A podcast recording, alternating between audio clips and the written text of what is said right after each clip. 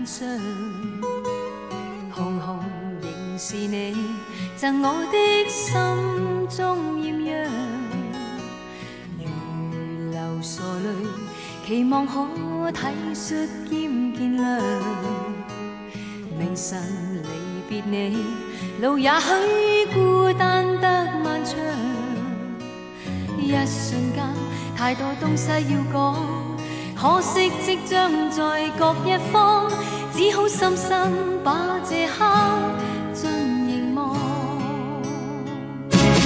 来日纵使千千阙歌，飘于远方。能见见你就挺好的。嗯，好的。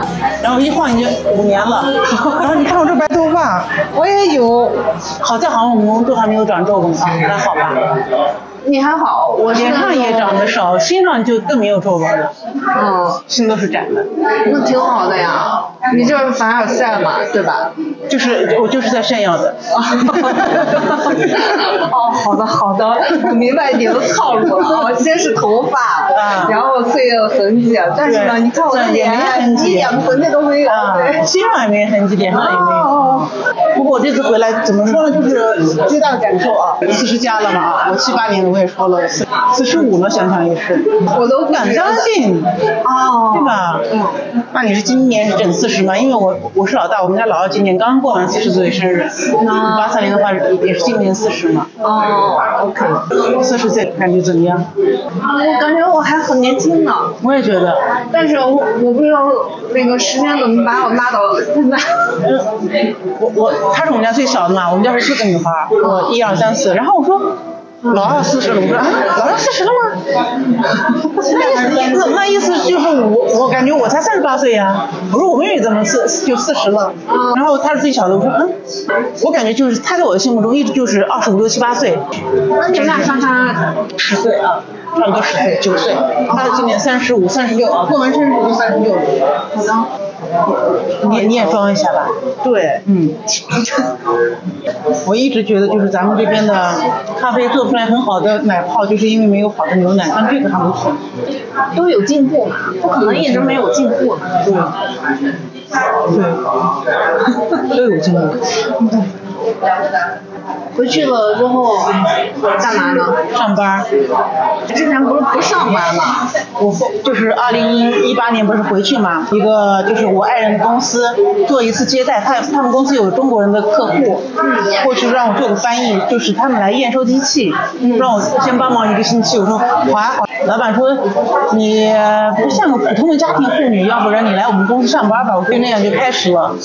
但是我不是说每天都上班，我现在换了一家公司，我是每个星期工作二十四个小时，我可以就是决定我每每天就是上班八点上的就是十二点，就是这样上班。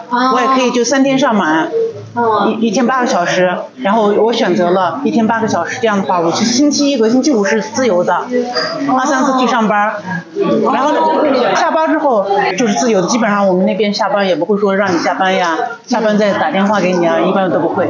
然后我星期那我就是五六日一四天可以连着休息，也就是说工作三天休息四天，感觉还蛮美的。不好意思又凡尔赛了。没关系，你还可以这样，就是说你连着你可以至少休六天嘛，对吧？嗯。可以是这个星期星期一到星期三工作，然后下周三到周五再工作。呃，我这样是因为我星期一和星期五还有就是还想安排一些其他的事情，就是这种也是嗯怎么讲，是固定的有一定的日程。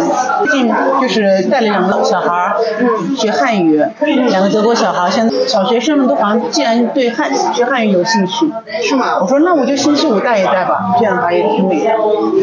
哇，然后好充实啊！工作内容。主业对。啊，就咱按咱们这边的话说，应该是是做采购。这个采购怎么说呢？因为我们那边做那个电感元件的，电感元件它需要铜铜线那个原材料。铜线哪便宜呢？当然是 Made in China 最便宜了。嗯。那么他们就需要有一个像我这样的人，懂德语、懂英语、懂汉语的人，从从中国买材料，这样便宜嘛。他们把这个材料买完之后，把这个成品做完之后，再卖给中国。那么销售的话，他们也需要像我这样的人。但是我的主业还是采购、销售我，其他的同事，但同同时沟通上没问题，我会帮忙一下，是这样的。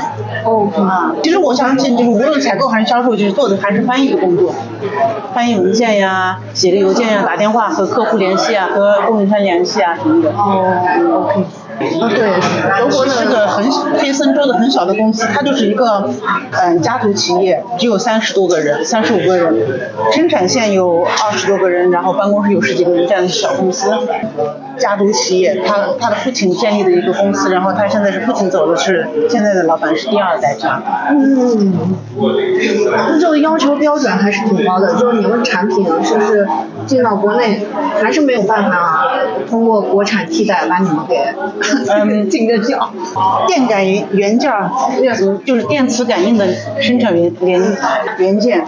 就是我们这边呢可以做一些简单的，嗯，但他们这个公司就是我现在这个公司就是就只有他们能做的，就是他对，就是必须有有一些简单的东西，他可以就是让我去找一个这边的，比如说公司代加工一下也可以，但是有一些公司有些产品是就是比较 有技术含量的，他没有办法让这个其他人做出来，做出来也不符合人家的要求，嗯嗯嗯，就是他的就是自己做的这部分，就是他靠这个部分生存。那就足够了呀。对，你比如说，你是卖牛奶的，是你是卖饮料的，你是卖水的，我是卖咖啡豆的。嗯。咖啡豆你是不知道我是咖啡豆怎么个烘焙的，怎么个选度，就这是它的核心技术，就别人代替不了。那它是不是也也有定价权？有，那多好。对，就是这个东西，就我家能做出来。虽然我是个很小的厂子，但就我家能做得出来。所以你们也不愁卖？不愁。那你看，就是像三年疫情期间，其实有很多的公司，最惨的是倒闭，就次惨的就是收益不好。那还有就是我收益不好，就是减你的薪水啊，呃，将你的福利什么的。但我们公司居然有盈利，在这么困难的情况下有盈利。这个困难情况下指的是因为你原材料从中国也买不来。哦，对吧？是是。原材料进不来呀？嗯，产量上不去。还有一个就是我们那边的员工就一阳之后要在家隔离，虽然没有这么这边这么严格，要在家隔离一到两个星期，那情况严重一点的要一个月两个月在家。那这样的话，其实公司里员工也就是不断的先后的阳，就是这这种状况呢还有盈利。就是对于我们来说，就是普通工作人员来说，就是好处就是，就是你不用担心你没有工作，你是有工作的，而且老板也给我们一种信心，别人没有办法拿走的这这点东西，可以养活一波人。哦，好棒！就是只能被模仿，无无法被被超越，真的是技术证明。有一个商业上的问题想说问你，我之前跟一个老板。要交流沟通，我认为很多的人，有很多的企业。企业也有生命周期嘛，是，都是一生，都是在维持，根本就没有在增长。他不认为这个维持就是什么问题。嗯，那像你刚才说的这家企业，它也不存在维持，它但是你说增长呢，他是不是又嗯增长？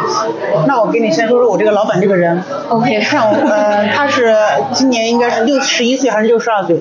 他是那种就是挺有魄力的人，嗯，啊，他应该早都很早很早很早以前就实现经济自由了。他所以说他这个不是为了赚钱，那他这是他父亲创的业，那他有有这个责任心把它继承下去，嗯，维持上面他就是所谓的 survival，它不存在这个问题，对吧？啊，它这个技术就证明了，嗯，你别人你你也拿不走，我就是给你看你也看不懂，你都不知道它是怎么做出来的，OK，对吧？嗯，那它不存在这个我怎么维持下去？嗯还有一个就是，我是发现它这个为什么会疫情虽然有盈利，而且他能就是现在没有多少压力，就是说哎呦怎么办？没有客户又没有什么的，他没有这个压力是因为，嗯，你看这么小的公司，他就舍得钱请几个博士过来。这个博士做什么的吗？就是做研发的。嗯因为我不能就说我我有这个产品的核心技术，我无论给到印度、泰国、中国或者美国，他们做不出来，但是我不能只靠这个，就是就是我想让我这个就精益求精。嗯那谁来做这个事情呢？是不是？他就请技术人人员，这个公司的核心嘛。嗯那核心部位核核心人物的成本也最高，那他舍得。嗯嗯嗯，他舍得花这个钱去去请这个人，就是他的技术团团队是很人不多，但是就是很有力量。刚开始的时候，他的就是一个是销售员，一个是老板，一个是技术人员，这是他自己人，原班子，哎，元老级的。销售是是他的妻子在管，嗯，技术人员他有就是固定的两三位，就是技术人员，他投入最多的是技术人员。OK 他用人才，我觉得他用人才保证这个 OK，我能不能这样说？呃，就用另外一个理解，他还是呃就即使是说他父亲，呃，给他打了很好的基础，对定了一个很好的方向，他依然在这个是核心的部分上面不断地再去注入一些新的。新的血液力量。因为这个说实话，电磁感应就像我们小时候用那个电磁炉、嗯电炉子，它刚开始不是电线嘛，那后来才是电磁感应的，就特别快，热的也特别快。为什么呢？就是因为这个技术。那你要不不 follow 这个技术的话，你是不是就落后了？嗯那就跟诺基亚手机一样，你是再好，然后人家苹果一出来，你诺基亚就没戏了。为什么呢？因为你没有 follow 到最新的技术上。哦，你还是要与时俱进对。对，精益求精。对对你你得知道人家要什么样的东西，对对对？我的这个很好，然而我也要就是 update，OK，对吧？我明白了，对，你们等于说是拿到了一个你们的嗯核心竞争力吧，就是说其实你们根本就没有竞争对手。嗯几乎可以这么说，因为别人做不出来。对对对，但我们说的可能很多人在维持，或者说很多企业在维持，他等于说是别人做的好，我比他做的更好，别人家卖的低，我可以比他卖的更低，对那是一个比较的对，但是呢，他还是没有找到这个上面的这个核心的。啊，对，我们公司你比如说有一百个产品好了，可能有五百个是比如说珠海的某个城市某个小厂商做出来的，但是说我并不会降价，为什么呢？我我这是 made in Germany 德国制造，我是哪里哪什么技术什么原材料，这样一说出来，在市场上也有它的市场，也有它的客户，嗯哼，就是同时摆在一个地方，就是说有物美价廉的，有物美价不廉的，那也有公司选择这个物美价不廉的。我觉得也是一种就是对德国制造的某种信任吧。嗯对对，你像现在提那国产替代嘛，因为我很多的校友都是能源领域的嘛，所以提到电呢上面，我都会问到他，比如说像电厂有一些部分，包括一些生产厂家，对嗯他们呃依然没有办法，就是他还是得代工，是是就是靠代工没有办法，就是有自己的那个牌子是获得这个认可的。第二个就是说，核心部分还是这个德国，对欧特别是欧洲国家生产的这个是。在像技术这方面的话，德德国就是就是欧洲最好的只有两个国家，就是德国和法国嘛，对吧？嗯。那美洲先不提了，那德国还是比法国还是要就是稍微好那么一点点。这是我我听一个坊间的传言啊，不知道它的这个可信度或者是真真实度。为什么你在大陆的市场上看不到这个奔驰的卡车？奔驰的汽车你能看到，对对对，摩托车能看到。那国外有为什么没有卡车呢？嗯因为这个奔驰公司说了，就是中国有一个就是啊不太好的事情，他去仿造这个东西。仿嘛，比如说某个公司买了我一辆就是奔驰的卡车，他全给你拆开，他的目的不是用这个卡车，而是仿造这辆卡车。他就不愿意把这个卡车卖给中国人。这是就是我，但我就很多人跟我说过这句话，但我不知道这是可信度是什么。它并不是一条新闻，但是这是一个民间的一个坊间的传说，容易被被模仿。比如说卡车这方面的，你可能拆开哦，里面是这样子，好，那我来。好的。我们那边也有东风卡车嘛，对吧？东风比如说买了一辆过去，那我做出来跟外面一模一样。OK，我觉得其实就是模仿是无可厚非的，反正人类的各种文明你你都得借助模仿，互相学习借鉴嘛。对对对对，但是我觉得他这个方式，就是他这个叫策略，我觉得还是对，他可能保护自己。你觉得是保护技术吗？我觉得他可能是要保护他自己的市场呀。对对对对，他主要的那个品牌的那个形象。嗯，咱们这边就是怎么说呢？那。嗯，像我以前也在轴承行业啊，我们轴承行业它就是呃，我们客客户是分为两波，一个叫国内客户，一个叫国外客户。嗯，我们的生产线的人，生产线的机器也不一样，人也不一样。嗯，就是我们知道，就同样的产品，如果是国外的客户要的话，我们要特别的小心这个质量，因为人家对要求质量要求不一样。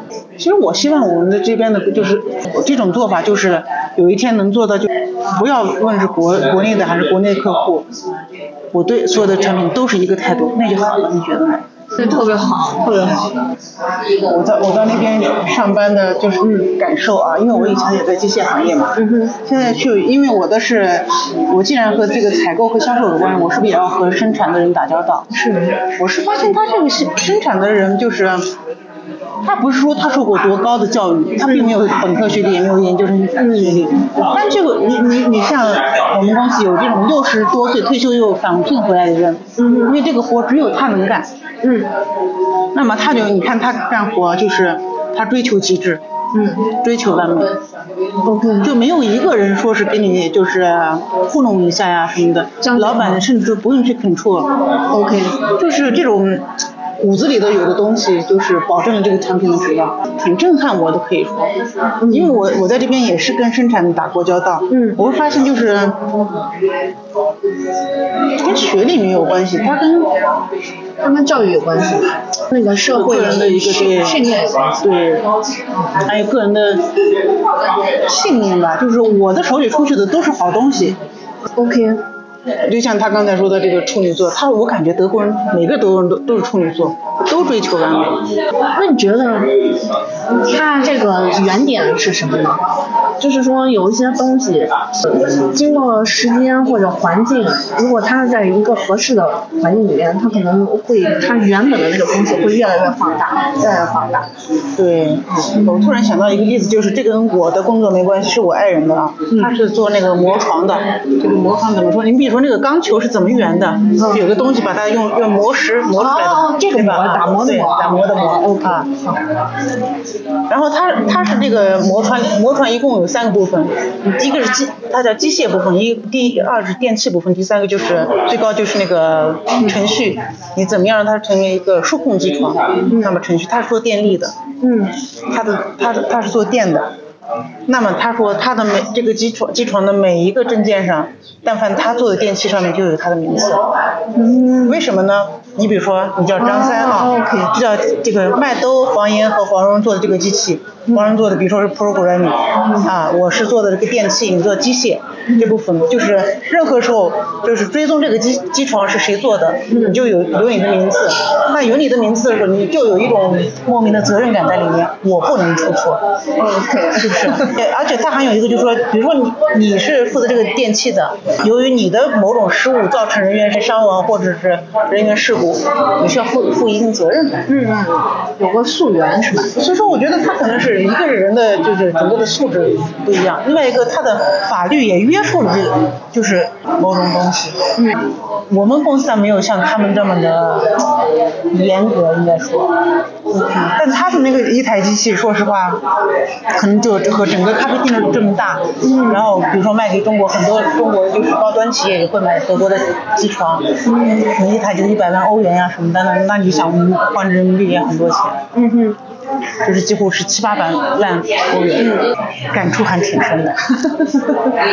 也值得我们就是学习和借鉴吧，这种态度和法律法规，一个是一个人的素质，一个就是法律法规去约束。这个需要挺长时间的一个是培养。是，我这次回来就是我们家老二的孩子啊，他今年十二岁嘛。谈到这个孩子教育，他说现在就是好像国家政策也有一些新的嗯调整，呃新的想法，就是要培养一些技术工人，就是少一些人去上大学，我们要培养技术工人。嗯对于这个母亲来说，所有的母亲都会想着我儿子去上大学。但我发现，在欧洲的话，其实，嗯，技术工人真的水平很高的，嗯他是受教育很高，同时他的收入和大学是一样的。嗯所以说这样的话，有的孩子他愿意去学这个技术工人，做技术工人。而且他那个观念里面没有说是啊你是大学生，呃我是工人就会觉得觉得我比你低一等，他没有这个想法。嗯他会觉得就是他从小学的教育和初中他就开始观察这个学生的综合素质，也有一些评估集团他会说你的孩子实实在是不太适合上大学，他适合做什么？做哪个职业的哪个职业职业学校？嗯比如说职业，就像我们的大专呀、中专出来，你也可以及时就业。然而你这个大专你上着上着，你说我不想做这个专业，我想去上上大学，还是有机会的。他不是说让一个所有的孩子都像一父母脑去上大学，所以说就是但凡就是嗯了解一点这个职业教育的人都会说德国做的是特别好的。是像我以前上班的，就是我们的前东家的话，他在宁夏也有，现在就是有个公司水福乐，我不知道你谈过没有，他是呃知道没有？他是做轴承的，呃共享吗？呃，共享的隔壁，共享是一个奥地利的公司啊，水福乐是德国的一个公司，我以前也在那边，我现在我家老二也在那边上班，就是这个公司，他现在就就是因为他在那边，在中国的最大的问题就是招不到符合他们要求的技术工人，他怎么办呢？嗯。他就就有一个培训中心，嗯。我和你签协议，你和十五六岁小小孩签协议，你以后要来这边上班，那你来我的就是这个培训中心学习，我自己来培养我的系统工人。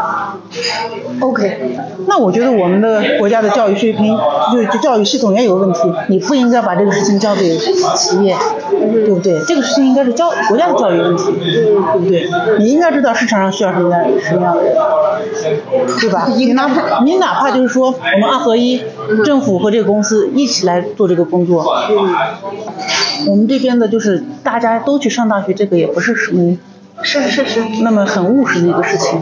对，我们这个国家大，就或者说是这个所有的人都在成长，包括机构，对它嗯，就成长的成长不是直线型的，就是成长是迂回型的，对对对对，嗯，你是在这个过程当中不断去总结的，嗯。我有的时候也挺感慨的，因为从那个政策的一个制定上面，他可能一代人的某个黄金的人生阶段，就在这个政策的试错过程当中，他有可能就就成为那个波谷的那一波人了。对，比如说我们这一代人，你这 就当不了过分，就是就是俗话说就是什么好事都赶不上。这次回来我也发现，就是我们也有我们的优势。我们是谁？中国人。啊啊，OK，我特别想听这段，嗯嗯。讲讲呗。我这次回来，我说，哎，我突然怎么就去天餐厅？因为在德国的话，还是无论去柏林、法兰克福，还是慕尼黑，还是我们那样的小城市，嗯都是这样的餐单，嗯对吧？啊，就是餐单一上来啊，我要这个这个，然后还是用现金支付。那这次回来，我我一到北京机场，嗯，我说，哎呀，好饿呀，想吃一碗面。我进去坐呢，我说，哎，服务员不让我拿个菜单，他说扫码点菜，我说啊，我扫码。我当时身上有两个手机，一个是德国的手机，它没有连上这边的网，因为我没有做国际漫游嘛。那么银川的手机我太长时间没没没用了，它进入直接进入睡眠状态。嗯嗯。微信也没有，支付宝也没有，然后我就问他我说，可不可以给我这个菜单？我可不可以用现金支付？我相信在那个餐厅，机场那个餐厅就是有有这么大吧，我是我是唯一一个啊用现金支付的唯一一个用菜单的。然后我说哦，好尴尬呀。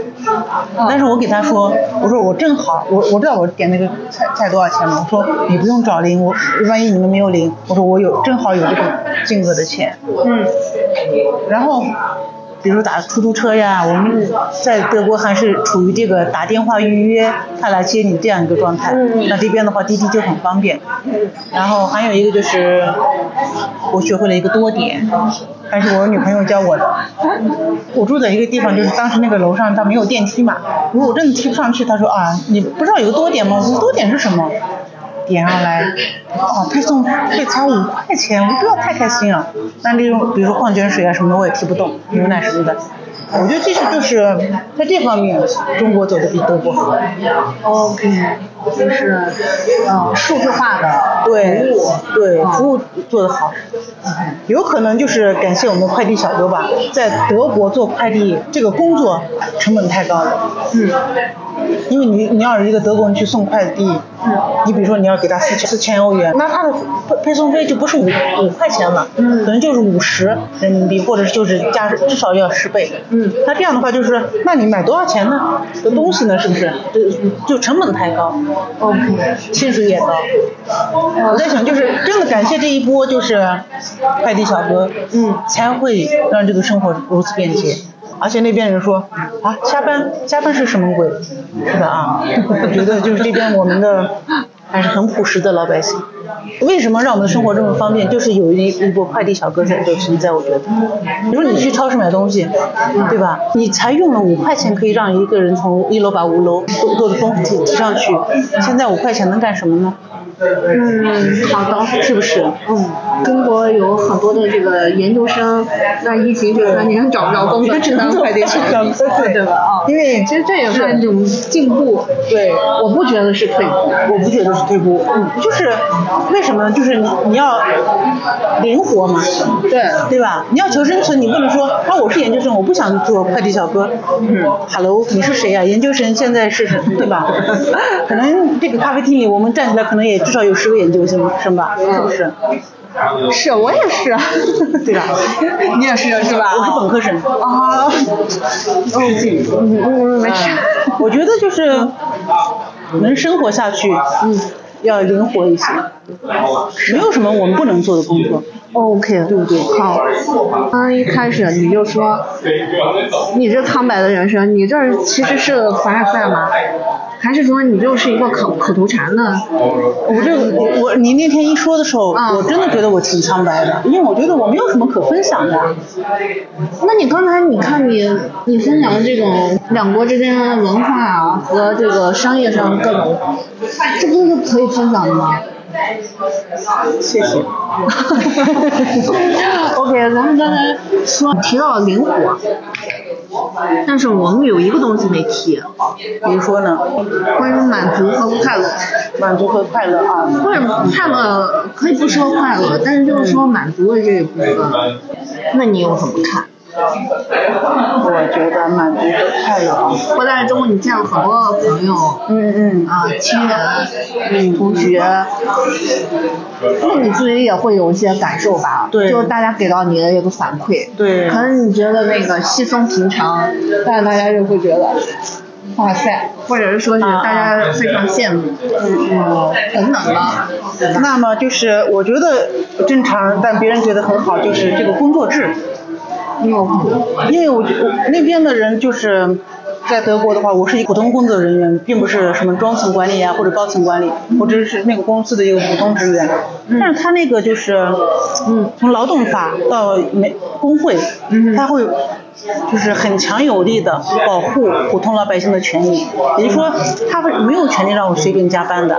比如说，我为什么就是女性有这个，就我可以选择一个星期工作四十个小时，就是五天，五八四十。像我爱人他这就是，那么你也可以选择八三十个小时，或者二十四小时，或者像我这样二呃二十五个小时，你你都可以随意调配。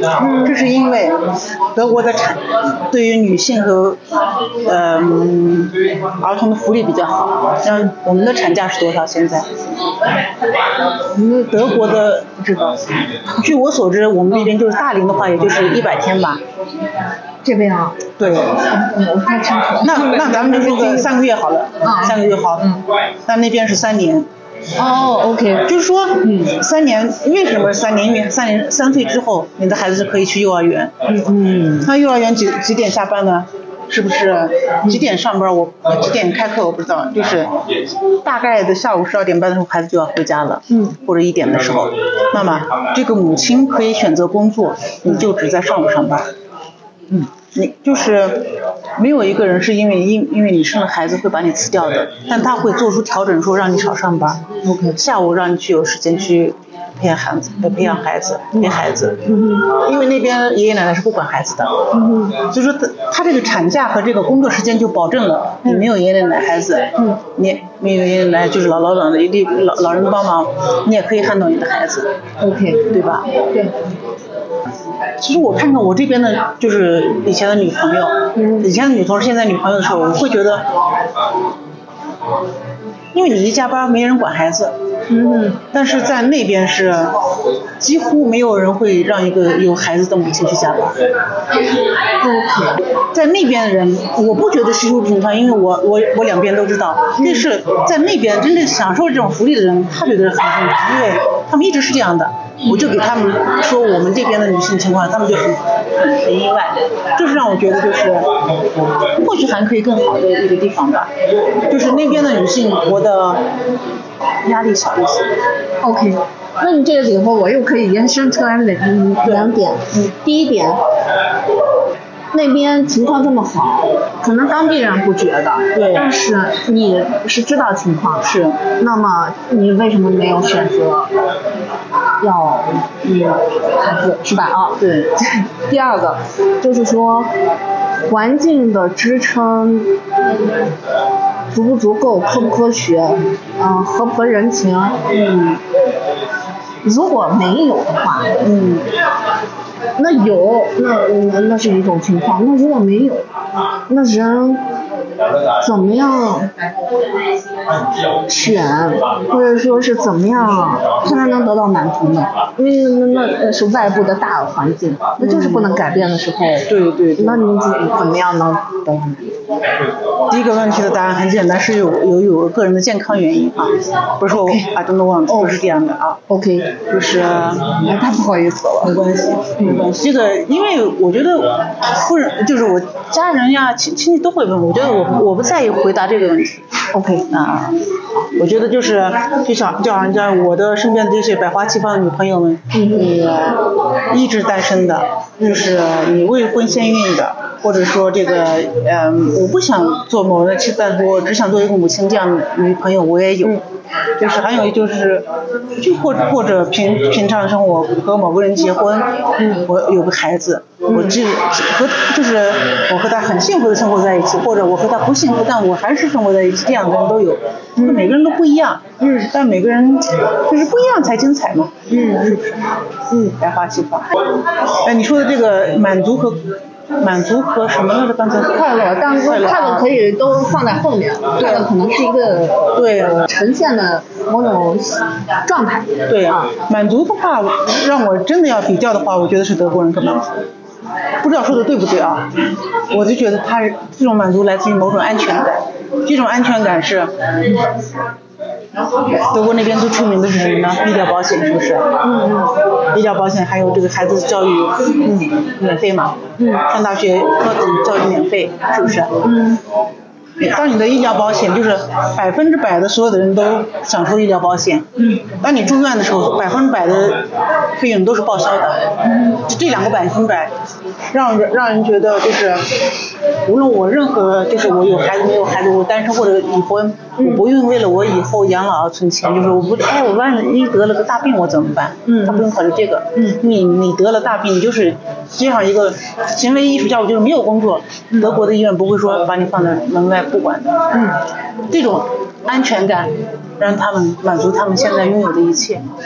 OK，而且他们，你看，他们就是现在德国的年轻人的话，结婚的人越来越少，他们喜欢自由，他们不喜欢结婚，他们喜就是我甚至就是我和我的就是他们叫 partner，结婚很多年了，有孩子。啊，就是在在一起生活很多年，有孩子，但他们就不结婚，因为他们觉得，万一我们有一天走，可以走上不同的路，也是可以和平的、自由的走。嗯，比如说买房子，我们中国人就觉得啊，我买个房子就觉得没有安全感，他们不，我听说那边只有百分之三十的德国人有自己的住房，百分之七十的人都在租房。嗯，也给自己有有一个可能性，就是我随时可以去另外一个城市、另外一个国家去生活，不用因为一一套房子怎么样。嗯，那么为什么我们需要一套房子？因为我们有安全感。嗯，就说这种这种就是，我只我只能说我们快乐，我也不能说，我只能说我们这边比那边热闹，这是真的。嗯人与人之间就是怎么说，比如你喝喝酒呀，啊、可以在在大厅里面划划拳，我不在乎这个优雅这个程度，他们是很优雅的、很安静的，吃西餐不会吵闹。但我们就是我们就是你你比如说你吃饭，你可以在这边喝喝酒，热闹一下，气氛很好。嗯，这就是跟他们的区别，就是我们会。更会找乐子吧，嗯，真的更会 enjoy 每一天。嗯，但是要说满足和安全感，那肯定是人人家更满足和更安全更有安全感。你会发现，我觉得嗯，他们焦虑的人少。OK 他们不焦虑，OK，好像也不会说是，呃，当然都，我相信我不是个母亲，但我相信所有的母亲都会想着望子成龙啊，望女成凤，但他们那边没有那么的大的压力。哦，你看，一般去上上学校，小甚至小学都是下午都是玩的课，上午才是就文文化课，下午都是让孩子去玩。OK，更不会说幼儿园先学个就是什么什么。才艺啊，嗯。他们会觉得就是幼儿园老师也说，幼儿园里面不教任何的东西，让他们玩儿，OK，就是玩儿，那是幼儿园的工作。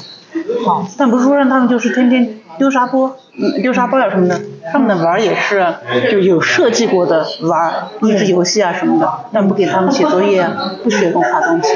OK，就说人家的孩子有童年，我们的孩子基本上没有童年。所以说，就过去我我会回来发现这边的孩子也累，大人也累。哎呀，我必须提一下的，我是觉得，嗯，我身边的精彩的女孩子好多呀。嗯，你比如说国内的就我们这个年龄层的，我觉得我这个年龄层，不分国内外哎，就是中国吧。哦 OK，三十到四十这一这个阶层的，我觉得我接触的女孩子比普遍我接受的男孩子要优秀一些。嗯还有一个就是，我发现他们敢于说，嗯，假设说啊，嗯我觉得我和某人过得不开心，我敢于去离婚，或者我敢于去分手，嗯我不在意这个别人的这个，就是传统的这种束缚、道德观呀，对吧？我觉得这是一个好事，可以，我们女孩子可以追求自己的生活，就是我不会说说别人因为我啊我年龄大了，你怎么还没结婚呢？我必须要因为你的期望我要去结婚吗？嗯是不是？那我不开心，我就要分开呀、那我为什么要就是强忍自己去做一个贤妻良母呢？因为这不是我想要的生活。嗯，我觉得这是一个好事。嗯，我想起来以前的时候，万达有个咖啡厅，它叫觉醒，嗯。上面是觉醒，下面是 awaken。，OK，我希望就是更多的女孩子，更多的觉醒，更多的 awaken 吧，就是去追求自己的生活，不要就是觉得我的父母希望我怎么样，嗯。或者整个社会希望我怎么样，嗯。我们凭什么要做个贤妻良母？如果这不是你想要的，嗯。你可以做一个特立独行的人，对不对？我一辈子就结不结婚了，怎么样呢？嗯是不是？那我还有一个女孩，就是前应该是上一次见面是二零一八年吧，她就说我其实很想做一个母亲。嗯我当时就说，哎呀，我我说那时候的我还想啊，那时候我四十岁嘛，现在现在四十五，想法也不一样。我说，啊，你真的要想好，因为我们是在银川，嗯如果是在上海、北京，没有人去在乎这个事情。我说银川这个还是相对比较的保守的。嗯我说你的父母父母能不能顶受住这个压力？嗯我说你能不能顶住这个压力？嗯以及你当母亲之后，你还想不想以后再成个家？他说陈家完全完全不是我的所有的人生里面就没有这一条，但是我也不想成家，我想做一个母亲。那如果你如此的坚定的话，嗯他真的去做了，嗯而且我看他朋友圈，我这次回来也还没有见，他挺幸福的。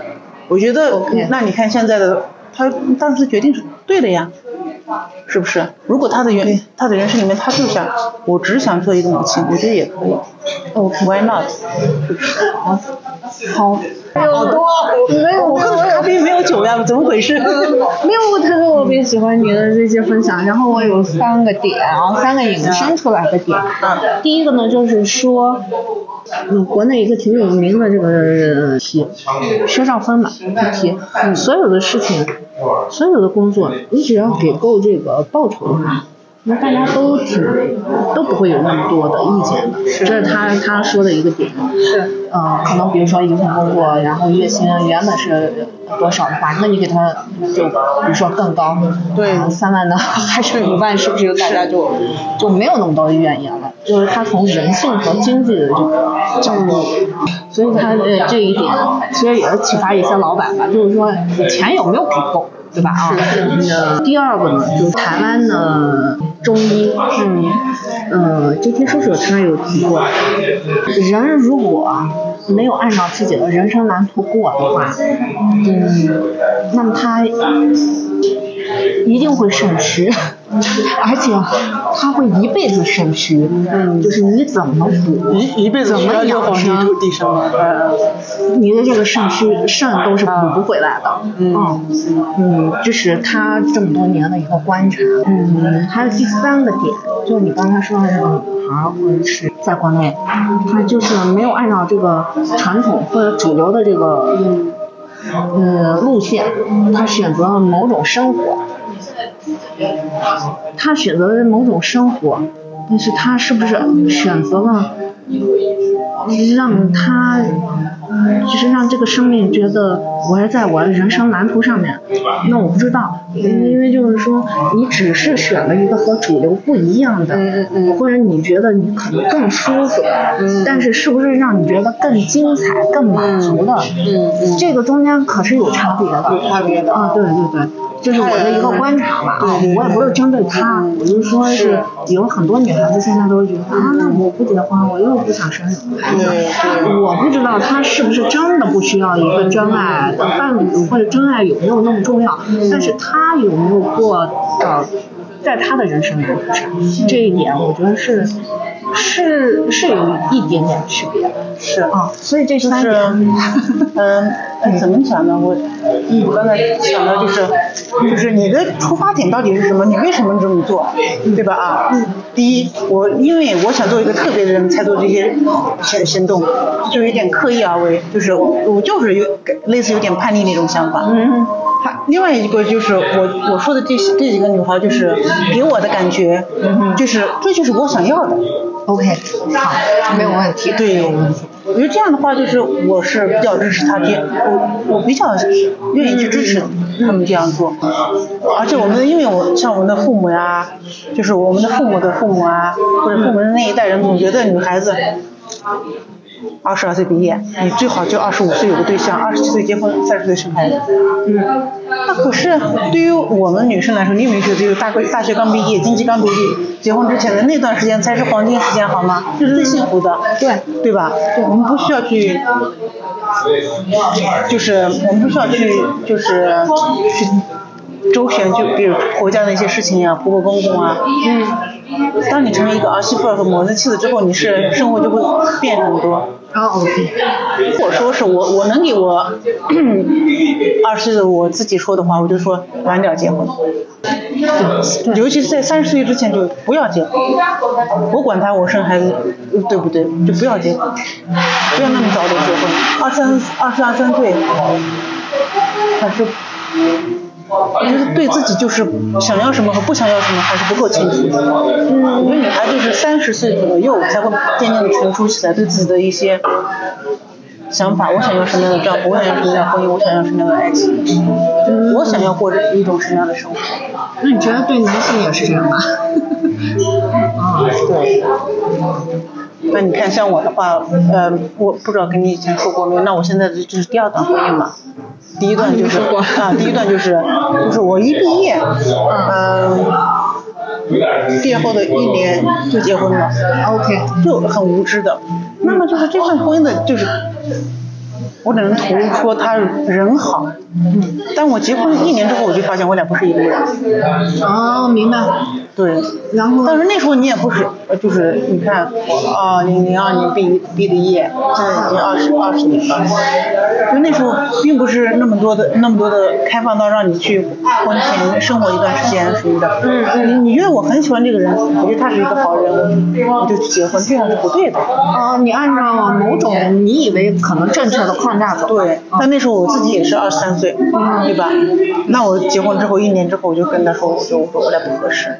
为什么呢？就是我当时意识到这个不一样，是因为我一直在兼顾他的原地踏步不走，而且他特别知足他的这个状态，这个这个状态这个收入。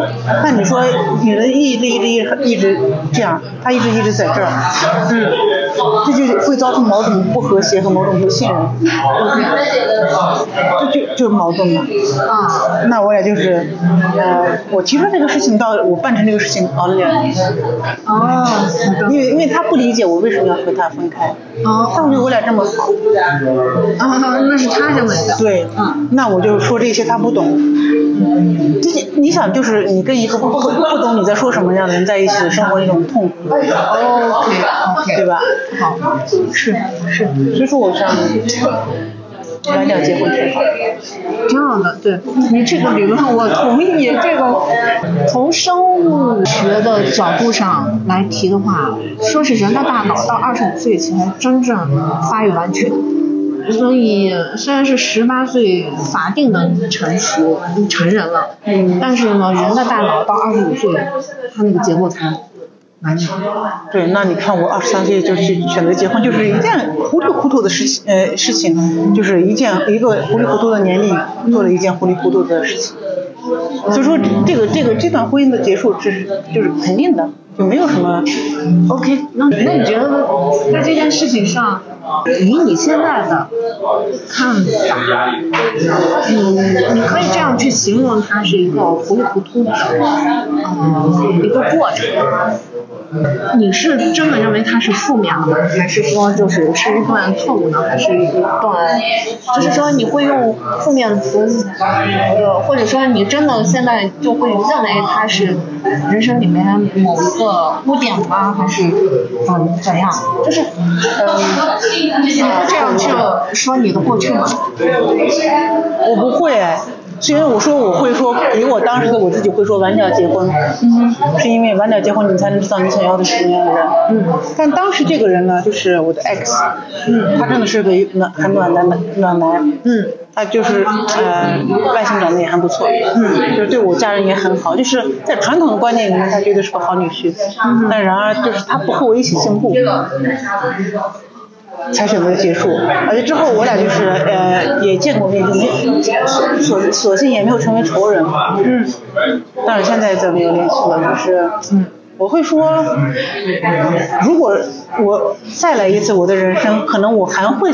选择他当时的那个年龄会选择他，是因为他给我大学一毕业一工作，我我我家我家不在宁夏嘛，他是宁夏当地人，他给了我一种安全感，嗯，这种安全感是我需要的，就那时候的我是需要的，所以说我这个这个我的生活再来一遍，那个时候他出现，我还是会选择他，OK，对吧？因为我现在是四十五岁，我知道我二十三岁做的那个决定是错的，但我当时我并不知道呀，嗯嗯，是不是？嗯。但我相信，就是当一个女孩子，就是你一个人在外面打打拼，突然有一个人对你那么好，那么温暖，你还是会选择他的。那时候你的选择，你你怎么讲？你你也不知道你自己的自己的未来的可能性在于哪里。刚刚大学一一毕业，第一年你也只是个实习生，你不知道你的未来，你你你自己的有多精彩，或者那条路有多宽有多窄，不知道。但你会觉得像他这样的人就是你的 Mr. Right。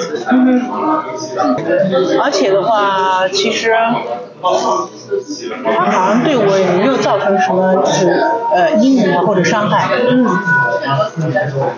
OK，只是知道这不是我要的，对然后就结束了。对，但这个这个里面他没有做任何的事情让我觉得就是他伤害了我。OK，明白明白啊，嗯反正我也没有伤害过他。呃当然，可能是如果是我提出来的这个事情，可能让他一直就是难以释怀。他觉得我俩这么好，你为什么要分开呢？那他当时甚至会以为我在外面有人了，真的。OK 但我的确是没有。我只是说我不想这种结束，我想只想结束这种关系，不是说我因为张三五李四才会结束这种关系。，OK，这个也是我俩的就是一个认知上的一个差异吧。明白。嗯，对，那就我们说，好多人他都认为是外部的什么原因完全不是造成的。对，呃，即使你刚才呃描述的时候是说他没有呃跟着你一块儿，就是有一个进步的同节奏的状态，但你依然就是你知道这个不是你要的，就是不管是是他没有进步呢，还是说你想要别的东西，或者想要更多，但你肯定，但你是知道这个不是你想要的吧，是吗？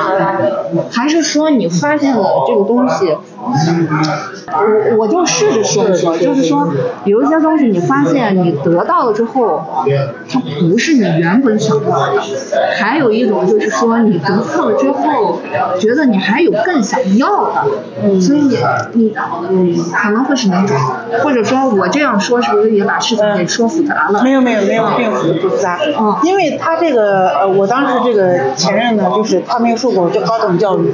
嗯。那么我二十三岁的我，我不觉得这是个问题。但我结婚一年后，我就知道这是个问题，因为你没办法跟他沟通，你说的他听不懂。啊啊，OK OK 啊 OK，呃，也就是说，他怎么讲，就是你要说他是个坏人吧，他一点都不坏。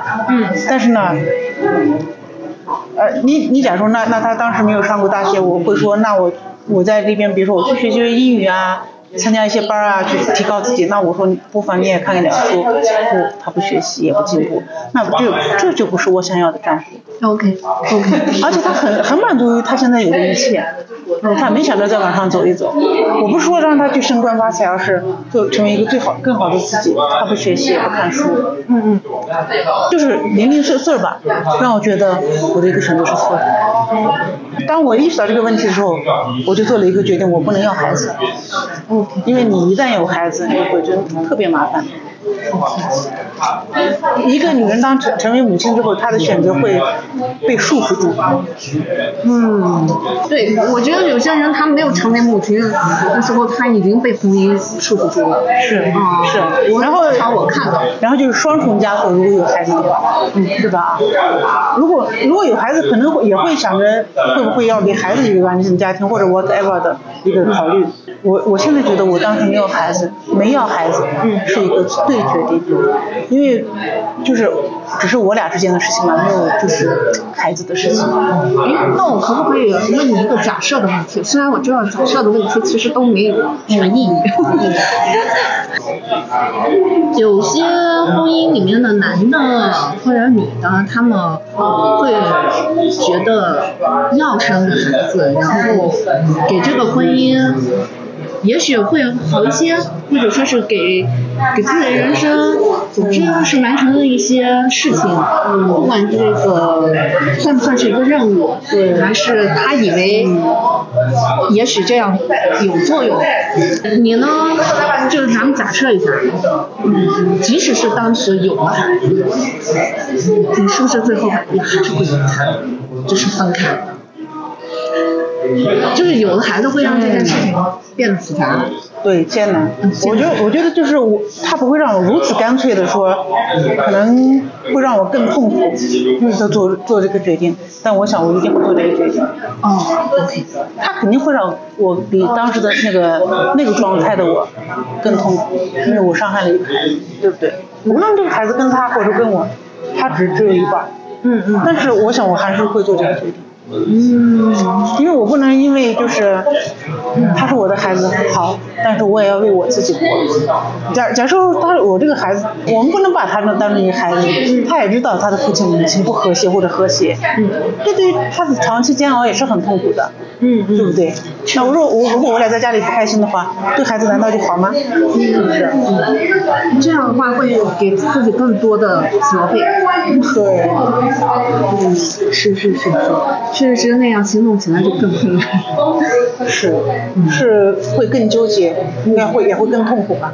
那你觉得你现在有过上你的这个词儿是我今天就挺想用的，怦然心动的一生喵有？你算是怦然心动的啊。嗯，哎，我就说舒服、安全，你刚才都已经提了。啊，满足呢，我不知道有还是没有啊。其实当时就是我我我现遇到第二任的时候，嗯我是应该是单身，应该大概三年，嗯，就是我的婚姻持续了三年，嗯，啊，我也单身了三年之后才遇到的我的真的是 Mr. Right，嗯，我当时那是在你三十岁之前。二十九岁，二十九岁，OK。啊，今年五月五号是我和他结婚的第十十二个年头，嗯，还是觉得挺幸福的。那等于说是二十九岁遇见的时候，然后你们又谈了好几年的恋爱，然后才走入婚姻。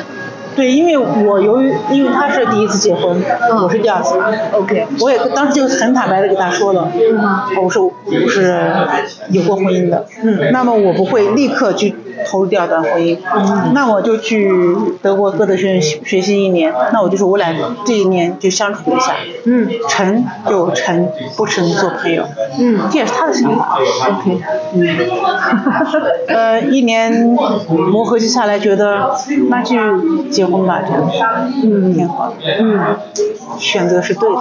嗯。虽然第一次是那个样子，然后可能走了一些弯路，我觉得第二次真的是最后一次啊，感觉是找到了河西，但是我也不希望他河西那么是河西般的爱情，但是不希望是河西般的命运啊，嗯，明白明白。这真的是 soul mate 吧。OK。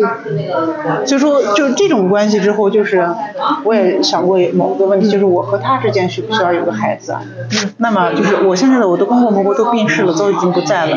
我有一次其实跟他谈之前，我跟我的公公谈过这个话话题，我想知道老人的态度啊。嗯他的其实回答我让我特别感动，嗯，但是我应该在大概当他跟他结婚两三年之后，我跟他的父亲谈，我说我想知道你们对于就是我俩之间是不是有个孩子是怎么样的一个真实的想法，嗯，他说，他说你要知道你一个人在这边，你妈妈不在这边，也就是说，假如说你怀孕了生孩子了，是没有人帮你的，为什么呢？婆婆当时就身体就不太好，而且她身体好，德国人的婆婆也不当不放儿媳妇当孩子。那假如说你们中国人是那种文化的话，你妈妈又不在这边，说你自己是很辛苦的。他说你你如果能承受这这这份辛苦，你去养。OK。而且如果你和你的爱人之间想想要想要孩子，你去要，不能问我的意见。嗯，他说这是你们的生活。对。他说完我就释然了。那么我当时就是，我不能说我不喜欢孩子，看碰见可爱的小孩我也很喜欢，但我不喜欢自己有孩子，我也不知道为什么。好是不是童年有过什么什么阴影？我也不知道。没有没有没有我真的不懂。可能这就是这就是自然而然的嘛。就是，我也很感谢，就是有这么一一份就是缘分，让我有个选择的可能性，让我不是必须要去做，嗯，做这件事情。OK。包括就是他的家庭啊，他本人也是这样，我本人也是这样。嗯。那假设说我遇到这样的话，那我比比如说去，因为我的一侧的输卵管有问题，嗯那么这样这个怀孕的几率就降低了百分之五十嘛。嗯哼再加上我们的年龄的话，就是就是也不太嗯像那个年轻时候那么容易的去受孕。但假设说我真的有遇到一个就是有一段婚姻，我必须要个孩子，那我只能去想办法，是不是？但好在我也不用这样做，就是不用就是违背自己的本心。假设说这不是我想要的，OK OK，那我现在能不能问你？能 能不能问你这一点啊？啊就是你刚才跟我说，就是这个原因是身体上的一个原因，嗯是不是这样更容易去作为一个回答？嗯不过让别人来理解你。但你刚才其实，我也不知道你是说漏嘴，还是你确实就就是，还是你确确实实原本就是这样想的。你说也没想这个。就是一一方面身体原因是真的是有输卵管有问题，这是这个事实啊。嗯一侧的已经是应该是切掉了。嗯另外一个就是，我是不是因为是家里的老大的缘故，我不是一直跟你讲我家有三四个小孩嘛，嗯就是可可能从小也照顾三个小的呀，是不是就有一种就不想再做这种，我也想为自己活，嗯可能也有这个原因吧。反正我是内心里没有那么的渴望小孩，，OK，就没有那么渴望的就自己有有自己的小孩。我觉得没有有我就是自由和一个母亲的角色之之间，我可能很就我可能以及已经选择了自由。明白，对对对，我呃我的确确就是呃希望听到你说说明白这件事，嗯。而且我觉得我身边的母亲好辛苦。哦哦哦，不管她辛不辛苦，但是我我我听到你说这个，嗯，我觉得呃挺好的，对特别好，嗯，就是人不管怎么样，你还是得对自己坦诚，对嗯，有一些东西到底是不是你想要的，是是就是那假设说我真的，呃，是那种很爱孩子又自己没有办法的话，现在那么多的可能性，我也完全可以去哪个山区领养一个女儿也是可以的。嗯。但是我为什么没有那么做？嗯。因为这个孩子，我我不能因为我喜欢一个孩子，把他带到我的身边来，明白？最后是宠物，是不是？啊嗯那是不是这是不是他想要的？嗯，他长大了，对不对？不管不管那些后面的想象的，但是始终就是说你自己可能，不管是因为契机的原因还没有到，还是说是就是某种说你自经历己心里面觉得就不想，嗯。我觉得至少你就自己跟自己很坦诚，就是和解，嗯哎，和解，而且丈夫和我的想法还是一样的。那假设说我今年四十五岁，那有很有很可能我不小心年底怀孕了，也是有可能的，是不是？有有可能如果是这个原有，如果上帝决上帝决定让我四十五岁做母亲，那我也做了，我也坦然接受，嗯嗯是不是？我不是说是啊，我痛苦到究极的什么程度，我不是这样子的，嗯那没有，我也很坦然，我就享受好自己的每一天嘛。嗯，对对对，非常非常好。可能跟时机，谁知道呢？真的是。现实地地利人和，可能都需要。对，有本书叫《妈妈禅》，嗯，没看过。嗯，是一位藏族的女性写的。其实她是咱们国内首个，或者现在是不是唯一一个就获得格莱美的这个呃音乐奖项的一位中国女性。那我还她呢就是好像是四十多才结的婚，然后她在五十五十岁的时候，嗯，还生了个三胞胎，将近五十岁的时候还是五十前后，我记不太清了。嗯嗯。所以她现在有四个孩子呢。哦，嗯其实假设说啊，假设说我有一天就是登嗯某为为某件因为某件事情醍醐灌顶，想要做母亲的话，你想在欧洲那样好的技术条件下是有可能的。嗯，对，如果我真的是我的个人愿望那么高的话，是有可能的。对对对对。其实我们的奶奶辈是他们那一代人不是当时因为解放了之后，有这个就是说鼓励中国家庭多生孩子，老百姓多生孩子。那其实，呃，很多奶奶啊、外婆，他们在四十岁之后都还生了好好几个呢，真的真的对对，包括就是我的，因为我们那边就是你的呃全科医生和妇科医生基本上都是固定的，嗯包括妇科医生呢，因为每年都会做检查，嗯嗯就是嗯。健康健健康检查，他说如果你愿意的话，还是可以的。对啊，是，我觉得其实这种自然而然的一些东西，嗯，多一些，就是至少在这个这个受孕和那个呃，就生命呢，它得到一个生命它诞生的这个过程。不要有那么多的恐惧，你像那个动物啊，它实际上还是某种恐惧嘛。嗯啊、但是这说不定这这个词是好词，但是你不知道你在恐惧什么，或许或许是从恐惧一种责任感，是吧？当母亲可不是一件那么容易的事情，对不对？你又不是说你买了个小狗或者养了一盆花，是不是？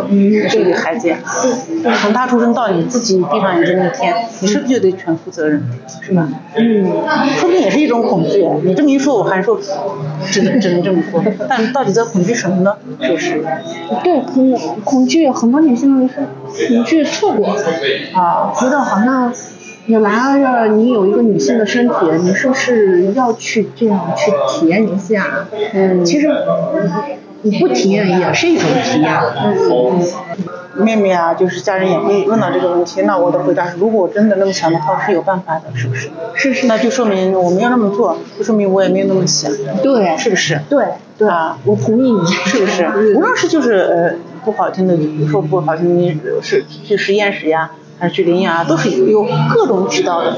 但我为什么没有那么做？可能也是我没有那么渴望吧。对对对对对，其实人的行动已经说明了很多的事了。是很诚实的，是不是？对，其实没有必要在这个过程当中就是附加很多的自我解决，是，还有催眠别人。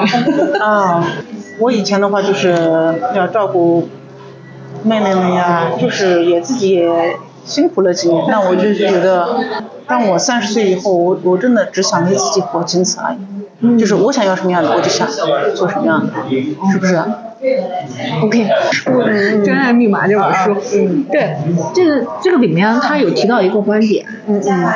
你的伴侣嗯嗯。不是你找来的，嗯嗯。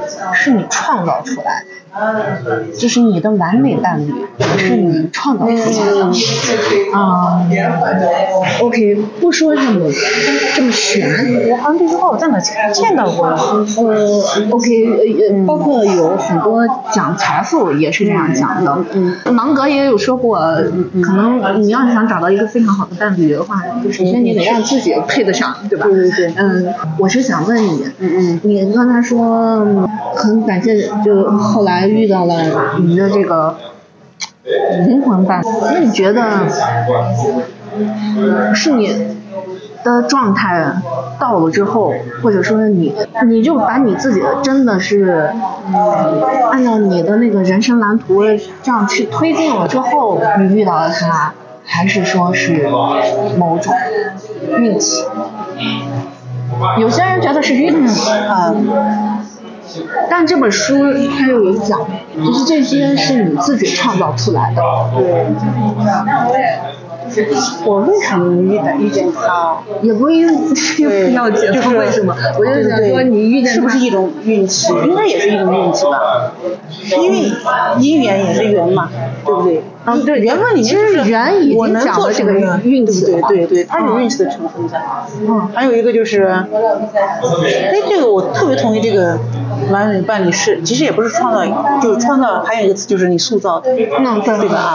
对，是，你知道我特别感激我这个现在的丈夫是什么吗？就是我为什么觉得他是我的 soul mate，原因是他在爱我之前，他尊重我。嗯这种尊重就包含着我不用伪装我自己，我是什么样的就什么样的，而且我做做决定，就是他很少去提出反对建议，不是说我在家里是呃大哥的女人，不是那个意思啊。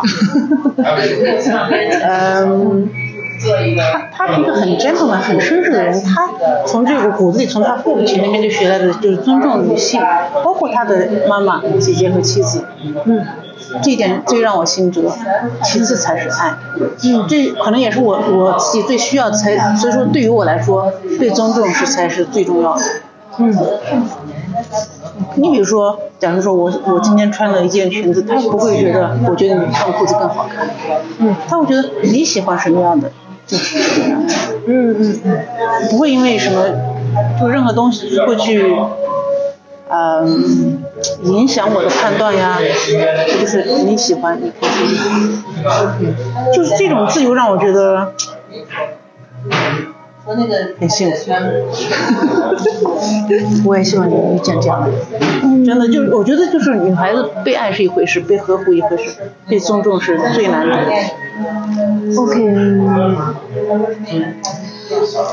你你你刚才说的这句话是我那个包里边那另外一本书，这个这个书的前面几页他有写的，哎，我给你看啊，我觉得就巧，你知道吧？就巧，这也是我在那个多抓鱼上面买的，我买了二手书，就这两本。他那讲，如果你想被爱，那就去爱。对然后这个是古罗马哲学家嗯，讲的，啊是是是。所以他对你是这样，那你对他，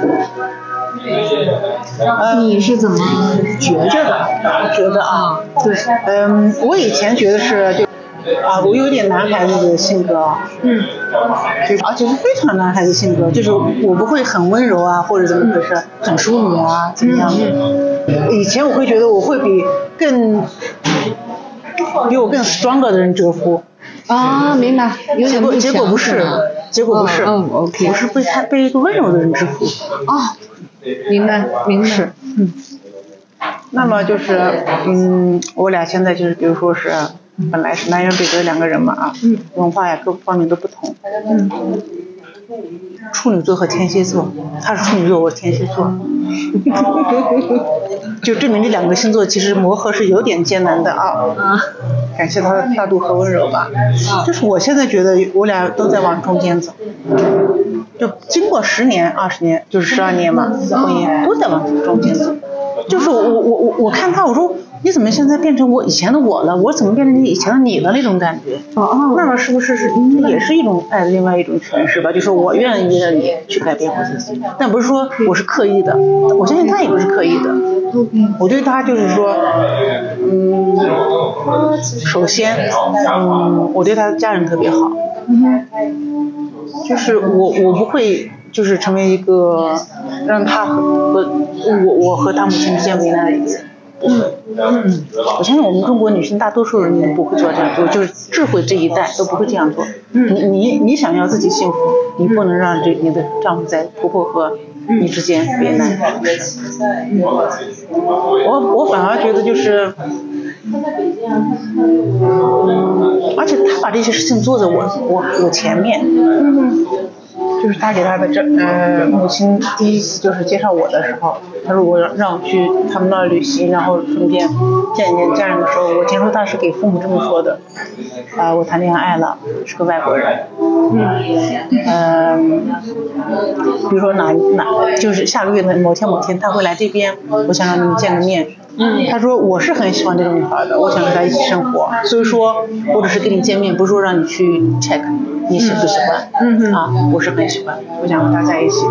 而且当时他是就是妈妈最爱的，他一共有两个小孩，姐姐和弟弟，他是弟弟嘛，嗯妈妈很疼弟弟。那么他就说，我知道你们很爱我，但是我很爱他。就是有一个可能性，就是你喜喜欢他，那还有一个喜欢可能性就是你不喜欢他。那如果你不喜欢他，你也不要给他脸色，因为你要给他脸色，他以后肯定不来你们这儿，不和你们来往。他不来，我也不来。嗯 但我想，我想，就是他用某种方式，就是解决了某某些矛盾，就是避免了某些问题的存在。结果，这我们结婚后五五六年后，他才告诉我的。啊我我还觉得挺感动的。但同时就是我们怎么讲，就是不是那种幸亏啊，嗯，我们也不是被生活历练的，也不是说那么市井，那么就是嗯那么的小市民啊，不会说因为鸡毛蒜皮去为难丈夫或者他的家人，嗯嗯。没必要嘛，嗯。那为什么要给自己的幸福加那么多的嗯荆棘呢？嗯嗯。就是说，我对他能做的就是互 相尊重吧。那我我得到这种东西，我知道我喜欢被尊重，那我会也会把这种东西给他们。是，这就是真爱密码上面说的这句密码，是不是？对，和还有刚才那本书说的，就是如果你想被爱，你就给爱。是，对。那我我想被尊重，我也会尊重他。嗯，对对对对，包括人说钱也是这样。是。嗯，因为真爱密码这个，它除了爱情还有财富是吗？对，他们是是一家国际钻石公司的老板创始人，公司发展的非常好。对，你觉得爱的密码是什么？就是如果抛开这些书，你觉得是什么？我觉得对于你来说，对于我来说，我觉得就是自由。很多人会误解，我现在理解呢，其实自由就是某种无常。然后你在这个无常的过程当中，其实呢，又是你允许你自己成为你自己，然后你遇到不同的人，在不同的环境下，你应和这个环境，应和这个人去做出反应。嗯。嗯，这就是自由，而不是说按照你脑子里面的想法，嗯，我应当是怎么样，对方应当是怎么样，这里应当是怎么样。你说自由的内容之一是不是你可以说不？这个就挺好的，是不是？对某些人或或者某些某些事情说可以说不，对，就是自由自由的一个很大一个点。对，或者按照他们有一些说法，就是你可以在对方面前完完全全做自己，对，或者说是。不用去伪装啊。对，还有他们一种说法就是，嗯，你的所有的缺点，对方都能够包容，或者说是对方只看你的优点，其实那都是现象的啊某种解读了。但是我自己现在理解，爱它就是这样，甚至就是商业，就是咱们刚才说的灵活啊，对啊，有这个东西它才。你才能够真正的随着时间，随着对方，随着时代的变化，然后不断的长出新的自己吧。嗯，我自己我觉得爱情和婚姻也是一种 business partner，对不对？对对对，就是是的，他为你你带来什么，你你能给他带去什么？嗯嗯，是不是？对。我以前有一个就是同事啊，他其实比我年轻。嗯。我认识他的时候，我们聊天的时候，其实我只是和我现在这个丈夫只是刚认识，刚进入恋爱阶段吧。嗯。我就觉得，我问他，你觉得婚姻是什么？嗯。他他突然说了一句话，我到现在都记得。他说，婚姻是个炉子嘛，这个炉子里面，你添一把柴，我也要添，只是让一个添柴，这个炉子就就会灭。哦。对不对？你添一块儿，好，下面一块我来添，你再添一块，我再添一块，你你只能这样子，让这个炉子一直烧下去。OK，我觉得就是一个很有画面感的一个比喻。对你简直说的这个真，已经开始用你的事情来解解读这本书。这真爱 密码它里面还有一条就是，就是第三条嘛，第一条是你要遇到，怎么是遇到这么一个。嗯，第二个就是说，你的伴侣实际上是你怎么样，就是嗯创造出来的。嗯。第三个就是说，你们能如何能让你的伴侣不逃跑，就是不离开，你们会一直持续下去。它这个里面就提到种种子，就是说是，就有点像你说的，嗯，你们是互相在种种子，是是。对，嗯，以前以前有人就是问过我一个问题啊，就说我因为我们是跨国恋嘛，嗯，沟通有问题吗？我说我说你是没有结过婚还是没有谈过男朋友？我说和男朋友沟通是语言问题吗？不是语言问题，对，是不是？也不是文化问题，嗯，就是他懂你，你懂他，这跟语言没有问题。语言我们都在说汉语，那我就是跟你沟通不过来。我们都说的汉语啊，母语都是我们的，对吧？对对。汉语都是我们的母语，说不懂啊。对。这个和语言没有问题。我说完之后，倒是好像也有一个道理。我到现在要是有人问我，我还是这样的回答。嗯。两个人能不能沟通，不是语言。嗯。是不是？嗯。那我问你啊，那说到语言了，我就想问你两个，第一个就是说，嗯。两个人，嗯，在什么样的情况下，或者说是你自己觉得你们是有说不完的话呢，还是说你们可以完完全全不说话也 OK？这是一点。第二点呢，我发现有很多非常优秀的精英的一些男士，呃，他们在某某个阶段或者某一些场合，他是大说特说，嗯，的理解就是，可能人人都需要一个表达的契机，或者舞台啊，对对对对，这个的根本方式是，他是要表现他自己，还是用另外一种方式想要得到某种呼应？就这两个，对对因为都跟语言有关系嘛。对。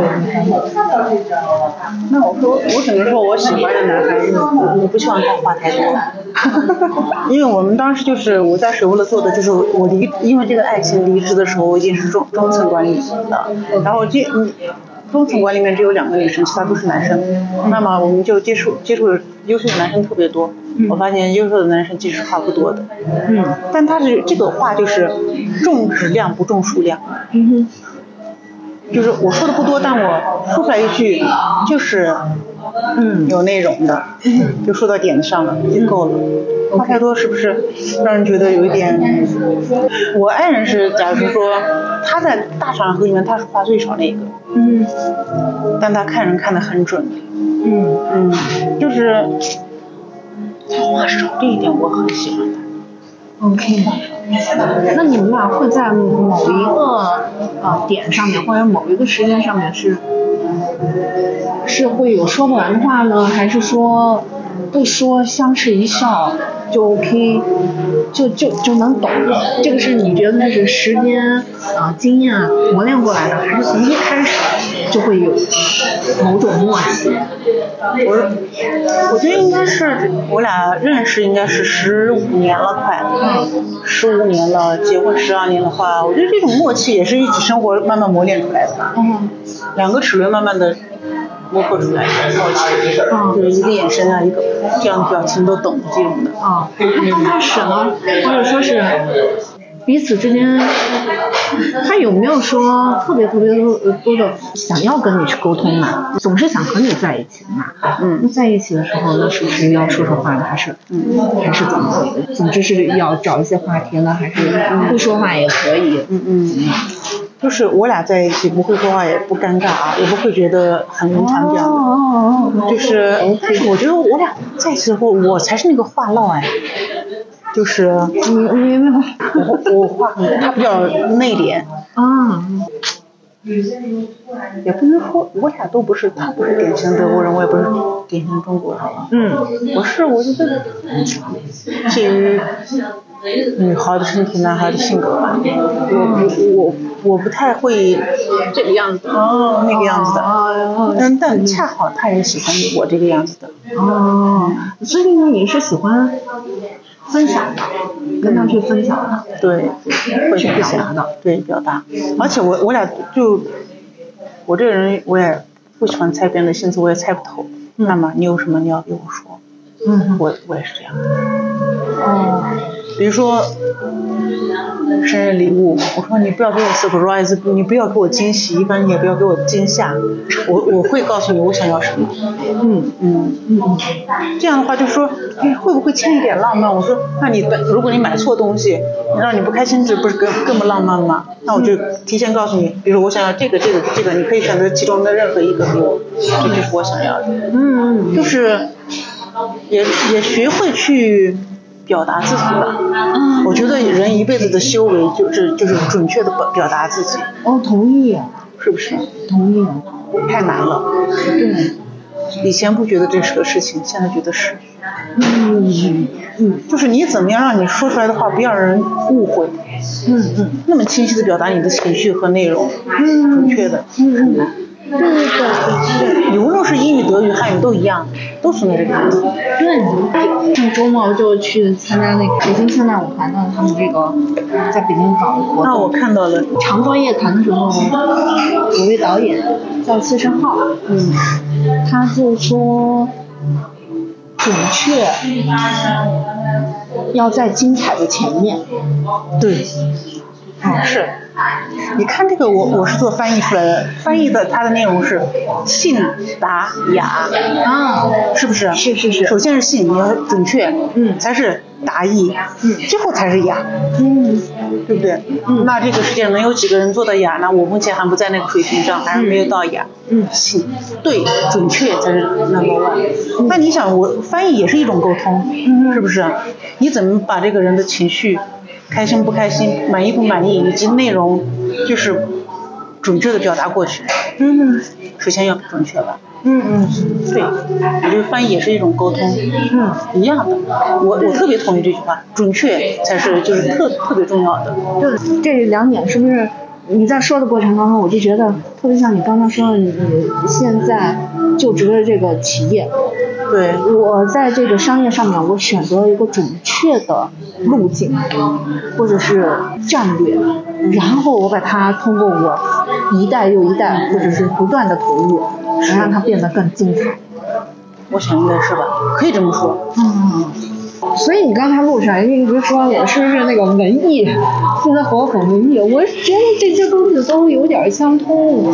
我通过这个上面，嗯，让我也能更好的理解，嗯，差异和商业，甚至是人心和人性。我我很喜欢“差异”这个词啊，嗯。因为我我说这么多不是因为我我想我表达的不是说哪好哪不好，我只是说它俩是不同，只有不同没有优点，嗯对不对？嗯我不能说人家是更好，我们我们不好不是这个意思，只是不同地方。嗯。不同地方就有有有，就跟人和人也一样。嗯。比如说你比较内敛一些，我比较就是 open 一些，嗯。那么就是哎，我能从你身上学到什么，你能从我身上学到什么，嗯。对不对？彼此成为更好的自己，不是说我成为你或者你成为我。嗯。那么中国德国也是，是不是？嗯嗯，就是你先知道啊，我人家这个是人家优点，我们可以借鉴一下；这个是什么优点，我们可以借鉴一下。嗯。只有不同，只有 difference，没有什么什么优点，没有优点之分，只有不同。OK，你这又应和了这本书。这本书是我给我，这本书简直了。也是你。哦，刚这样说，不光是在说伴侣关系，是说两个所有的关系。对，我觉得人和人伴侣关系就是两个国家之间啊，两种文化之间，男人和女人之间，人和人之间都是这样的。我不能说，比如说谁和谁，哎，他好的时候他比我好，或者我只能说我俩是不同的人。嗯那你说到底是内向的人好还是外向的人好呢？各有各的好。那你花园里那么多花，你你说哪个更好呢？嗯嗯，对不对？这个更就对对变成某种比较了。各有各的好，是不是啊？对对对对对。而且你说的这个更好，不就是像我们那会儿提到的商业上面，国内有很多这个企业它在维持，维持的原因可能就是它在做，它在一片红海里面去做更好，或者更低价，嗯，但是没有说找到自己的核心的那个东西。你你想象一下啊，嗯。照相照相机，嗯，你没发现我们中国人造不出来照相机，这是为什么呢？哦，是不是？是技术达不到呀。对对，太你看你华为手机好，你要用用徕卡，为什么你就不能做一个中国人？我们只只有一些聪明但智慧不够。你觉得是阶段性的吧？嗯还是说我或者我们也不是要说阶段性的，就是可能百分之九十九的企业它都是这样的，嗯然后有百分之一它也会嗯，想方设法的去找这对个差异点。是。那那比如说，就是我们怎么会我们怎么会被这个美国遏制到什么芯片啊什么的？因为我们只有一个 general 的技术，没有核心技术，是不是？嗯所以说，我想就是我们我也看我们这边人民日报呀，经常关注嗯科技强国，对吧？让小孩子去学什么编程呀，学科科学技术课，这是对的。嗯就像我们小时候就是不接触这些东西，嗯，对，核心的技术还是要有一些。谁谁给我说的？说什么？比如说你大宝和这个雅诗兰黛，百分之八十的东西都是一样的。我说我人家比的是那百分之八十吗？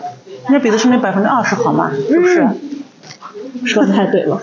那人和人之间也是，那我们之间别说百分之八十，可能百分之九十九都一样，但是那个百分之一才会让不说的真好同。，是是？是是是。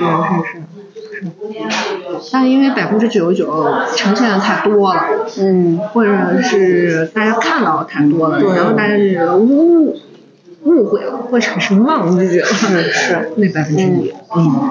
但那个百分之一才是是不是嗯，产生差异的原因？对，不然你没有那百分之一，你百分之九十。九，不能说它没有意义，也不能说它没有作用，就是说它根本就不能放大是，是或者说你有了那百分之九十九，它，但它不是你你永远都。不是一。是，如果你没有找到那个百分之一，你永远根本不可能成为一，就零到一的这个一，你永远都达不到。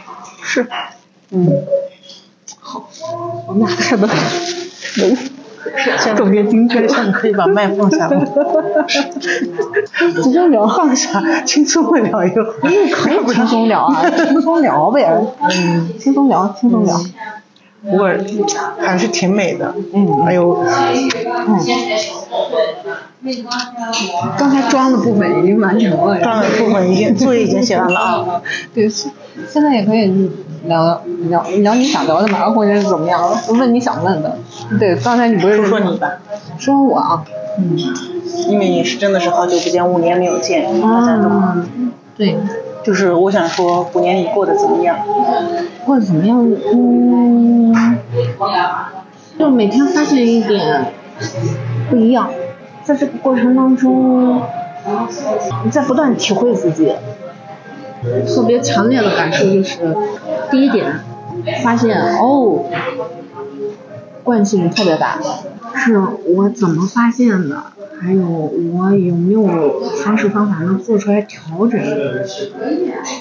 这这个反正是我发现的特别，就是它能解释很多事情的一个一个点。嗯，第二个呢，我怎么让我那个乐字嗯总是有，嗯，持续持续，甚至根本就没断。嗯，嗯，持续的，对，有且持续不断啊。对对对对对。嗯。然后先说这个乐字吧，那可能好多人又会误会，嗯，通过朋友圈来误会一。下。以前说的那种高兴，也不是快乐，它它也不是说一点点，就是一点，然后过了一段时间，它又出现了一个点，就是冒出来的一个一个，不是这种，就是它是一个一直有的一个状态，它只是在不断的扩大扩大。不仅扩大，可能也也在就是更多样化，是不是？对对对，让你的人生更多样化。这是我现在对于乐子的这种理解，不能说找乐子，或者说就让这个乐子不断的就有且 Enjoy 持这个 enjoy 持续。啊，它就是创造，嗯，这个创造的过程它跟自由有关系，它跟你认识规律，嗯接受物质世界的定律，嗯，都有关系。我有一次看到你这个，嗯我感受良多，就是因为你应该是在呃让我在里面在说一段舞蹈，这个舞蹈意思就是没有一个现成舞蹈让我去模仿或者去跟着学，就是你的身体怎么想想要怎么样舞蹈你就怎么样舞蹈。对，你有没有发现我们很少很少人真的能做到这一点，因为我们太在意别人怎么看我们了，嗯嗯，是不是？是因为我这是一个运动和舞蹈音乐都没有天赋的人，你比如我呃让我就是随心所欲的跳舞一段，我我太在意别人怎么看我了，我说我跳的这么不好看，嗯，我就不跳。我然后就是我看你那个朋友圈就是好看和不好看，这个时候不重要，我跳起来就好。我的身体告诉我什么，就我听到某段音乐，嗯我我想要我人力我让我的身身体做一个什么样的动作，嗯，就是当你就是抛开别人怎么看我不重要的时候，我觉得这个是好像突然又到了另外一种境界。为什么像我到现在为止也是，我觉得还是比较在意怎么看我，那是不是还要活到五十才能更通透一点？就是，嗯，四十不惑我还在惑。OK，你现在有在意别人怎么看你吗？你是真的在意吗？嗯，我不说特别在意，但我会在意。嗯，嗯，其实我我坦诚告诉你，我也会担心，至少就是说，我我发了有些东西，然后是不是不合时宜？比如说这一段时间，我其实是有在专注去做工作和商业上的事情的事，但是我一直都不展示这一部分。别人是不是以为我就是个人世间的混子？没有，别人看我的 朋友圈也会觉得你天天花花草草，你上班吗？我觉得你怎么不上班呀？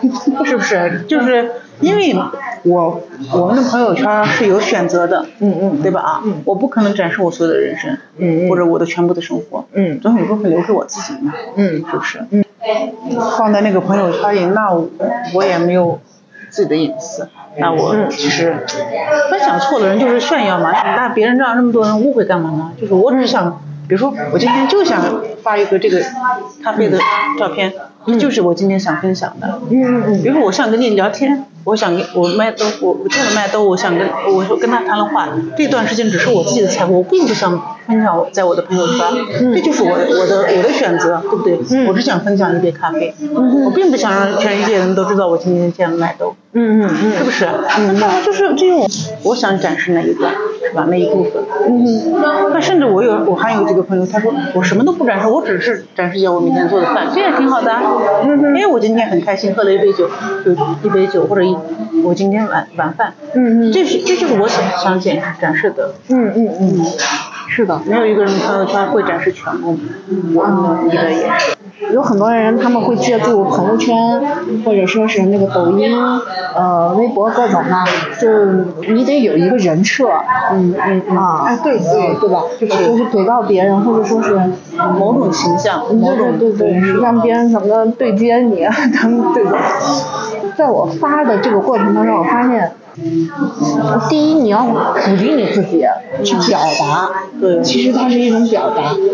呃，第二呢，你要尽可能的在这个过程当中训练，就是我是现在觉得是训练，嗯嗯。嗯，因为我我走过这个过程的时候，我自己现在总结了，但是当时我们学的是，就是这个练习的过程它是有意义的，就你不断的发不断的发，对。有一些真实的东西它会出来。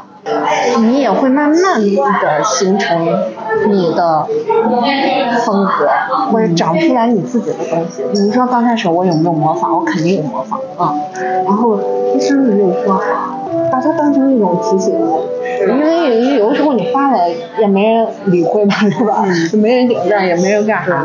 那就觉得 OK 啊，你在别人眼里头也不是什么什么什么多么重要。或者它本来就是一个事实，自然而然的事实。有有几次就是因为你说，比如说今天我是绿色的，我穿一件绿色裙子，今天我是白色的，其实我看的就是我的感觉，诶，我说我说这个就是这个状态也是我喜欢的，嗯我也海清嗯嗯嗯啊，嗯，他有段时间就把头发剪短之后拍一个端着一杯红酒拍呃一个黑黑色裙子，嗯哼，拍一张照片，我觉得哎呀这个状态真是我喜欢的。嗯你说对于我来说就是，啊这有一个就是懂的人自然会懂，欣赏的人自然会欣去欣赏，对对吧啊？对那其他人我不在乎，对是不是？对对对对，就够了。是是是，你说的那个特别的好。我有的时候萌发一个念头去做一期播客，就是找一位嘉宾。实际上有的时候是是想让某一个人他听到就 OK，、够了，对是不是？对，你并不需要一千个观众。对对对，而且就某一个人，你听到这个人在某一个阶段跟你表达过他的某种难受，但你也不知道怎么去，你你或者你自己心里面非常明白，你的回应也不能给到他。对你也不知道是怎么让他 comfort。对，对对对，你能给他的一种支持，嗯就是让他听到另外一种，或者说是就是让他知道有另外一种就可以。我觉得这是够的。对对对对对，而且就是努力的不要那么刻意啊，是不是？就是自然而然的。我记得你有一天穿了一一身白裙子，是白裙子还是白皮鞋吗？如果没记错，啊，我觉得好美哦。然后给我老公说，你看，嗯，就是，而且你的这种状态也会影响到我，就是哎，我说我我说我今天想出去穿的漂漂亮亮，为什么呢？嗯，啊，Why not？是不是？对，对，哎，然然后有一天呢，嗯，我和我爱人出去吃饭，哎呀，他说穿裙子戴戴那那条项链，因为我我很喜欢珍珠嘛啊，有一条珍珠项链，嗯，我说哎呀，今天又不是什么特殊日子，人家说你戴上项链的那一天就是特殊日子呀，他说好，他说你你你需要什么特殊日子？对呀、我说哎，我说这个，我说什么时候变成这么哲学的？我说哎，然后我就说哎，那我穿哪条裙子？他他给我建议哦，嗯，一件黑色就沈美玲的一个连体衣裙，然后白色项链。他说你什么都不用了，其他任何东西都不用，就这个就够了。我说，那我俩出去，哎，你会说哎今天状态不错哦，就是说他会就是你的这。其实这种事情完全是由你的一张照片引发出来，就他会，就是懂的人懂，是因为你会给别人一个一个良性循环，对吧？啊，嗯，那不懂人说，哇，又在那干嘛呢？但这个对于你来说，我不在乎这个，对是不是？但凡你的一张照片就是影响一个人，我想我我今天想出去出门的时候穿的漂漂亮亮，这就够了，嗯嗯嗯，是不是？对，而且就是说我我们现在已经过了说我会取悦别人的一个嗯年龄，对不对？嗯取悦别人我就穿这么高的高跟鞋了。嗯，他们不说嘛，我们为什么现在喜欢穿运动鞋？因为我们不需要取悦男人，男人喜欢穿看我们穿着高跟鞋，嗯，so what？我要穿运动鞋，因为这样我舒服。朋友圈反正就是包括那个跳舞的动作啊，然后我就想，就是也会给给人一些思考。你怎么样？就是，呃，有的时候你是用身体表达自己啊，嗯身体语言有的是真的是语言，那跳舞就是一种身体语言嘛。嗯你怎么样让表达自己？就是也是抒发自己，对，都是有啊很多值得我们去学习的东西。嗯，好，说说回第一点啊，啊。第一点就是关于这个习惯、惯性这个东西，就是像刚才你说的表达，嗯。你刚才说表达是最难的嘛，然后一辈子都要去练习这件事，精进这件事。我觉得第一个习惯就是，嗯那你得先发现你你的习惯，什么习惯把你给挡住了，对，或者是成为你的瓶颈或者乐伴啊，对吧？啊，对对阻止你成为就是更精进，吧？对你一定要观察到这一点。嗯但是你怎么才能观察到这一点？你可能就要通过不断的去碰撞，去跟不熟悉的一些人、事物，你去碰撞，嗯，你才能发现这个东西。嗯，嗯，或者说，嗯，就是或者说就是你不不断的在你的人生中不断的犯错，你终于一天哦哦这样是不对的，换个路哦这样对的，这样啊，嗯这样子实践出真知实真。对，对对，你像我们活到四十，肯定也是走过不少弯路的。对对对。第二个就是说，那你怎么能形成一个新的模式？因为第一个你要发现那个，但是你发现了之后，你嗯，我可能就是说我不会关注到我去改这个东西，嗯。呃，因为我发现有一个东西我改不了，就是。或者说改起来特别的困难。嗯。那我就不是说关注点，嗯。虽然是这件事情，但我关注点可能不是改它了，嗯而是说我的关注点是我怎么建立一个新的那个路径，而这个新的路径起点是说我想要什么，嗯嗯我这样的去弄，好像就成功率会高一点，或者效果会好一点。这是我自己的一个体会，在这个过程当中，我不知道这个例子恰不恰当，我好像不知道啊。嗯我以前在舍弗勒的时候，就是嗯宁夏这个德国公司的时候，我们德国有这个公司有一个规定，就是你的桌面上不要放太多东西，私人的东西不许放，只能放一个茶杯或者水杯，茶杯和水杯只能放一个，垃圾桶也不能够我们。它有所谓的那个五 S 五 S Plus，嗯就是你的电脑怎么摆，日历怎么摆。觉得就是你写作的东西怎么摆都是有规定的。我当时觉得啊，这些好烦呐。但是你在这工作几年之后，你出去，你完全没有忍办法忍受凌乱的办公桌面，因为你深深的就是得益于这个整齐的办公桌面给你的一种工作上的效率，对吧？你就很快，就是别人领导来过来给你看个文件，你不会说啊，我我先腾个位置。一放啊，嗯，包括就是德国人最重要的准时呀，嗯，不要迟到呀，就是有时间观念，还有一个就是凡事有回应，嗯，是不是？比如说，哎，麦德晚上吃饭呀，啊，好呀，对，好呀，这两个字就是回应，是不是？对。或者说，不好意思，我们今天没有时间，但是，嗯，我星期六有时间，这就是一种积极的回应，你不能说啊，我看到了，啊。你要有文字或者行动去回应，而不是用意念去回应。嗯，这些东西都是学来的东西，嗯，就是也是也是一种习惯嘛。嗯当你到离开这个环境，去他一个环境，那你觉得哦，他们怎么能能这样给你？你才能知道这种就是潜移默化的。嗯就你也希望你的新的办公室都是干干净净的，所以说我现在基本上到哪个公司，我的办公室绝对是办公室，就整个公司里面最好最干净的一个。就是这几年的一个熏陶吧。嗯，因为我自己深深的知道，就是整洁的桌面对于你的工作有多方便，提高效率，是不是？而且你，你早上一去，是不是？你下班前的最后五分钟干嘛呢？那就是收拾，把一切归于整齐。嗯。第二天你早上来，该读邮件读邮件，该打电话打电话。嗯。因为这种就是，这是一种生活方式，也是一种习惯。嗯。而且是好的生活习惯。嗯。家里也是。嗯。对吧？我希望就是我的家里都是。由于我的丈夫是处女座，就是家里就是希希望是干干净净的。嗯。处女座是他们整个家里都是爱干净的人。嗯。那么就是你的家里干净，办公室干净，那你的整个生活也会很很有序，你的整个人也会很有序。我希望我也是这样一个干净、整齐、很有秩序的。生活和人生吧，不要乱。就像我，我前两天和我两个闺蜜去了一趟云南，我这才知道我对这种习惯还挺怪的。就是我们三个人住了一个民宿，一间房嘛。我喜欢睡觉前把房子收拾干净。他说，哎，第二天不是来人他们收拾吗？不行，我我我我没有办法接受。然后，比如我们签房之前退房之前，那我喜欢就是，比如说他们那个里面有茶具啊、茶叶，很多的民宿也做的非常的好。那我希望就是我用过的东西。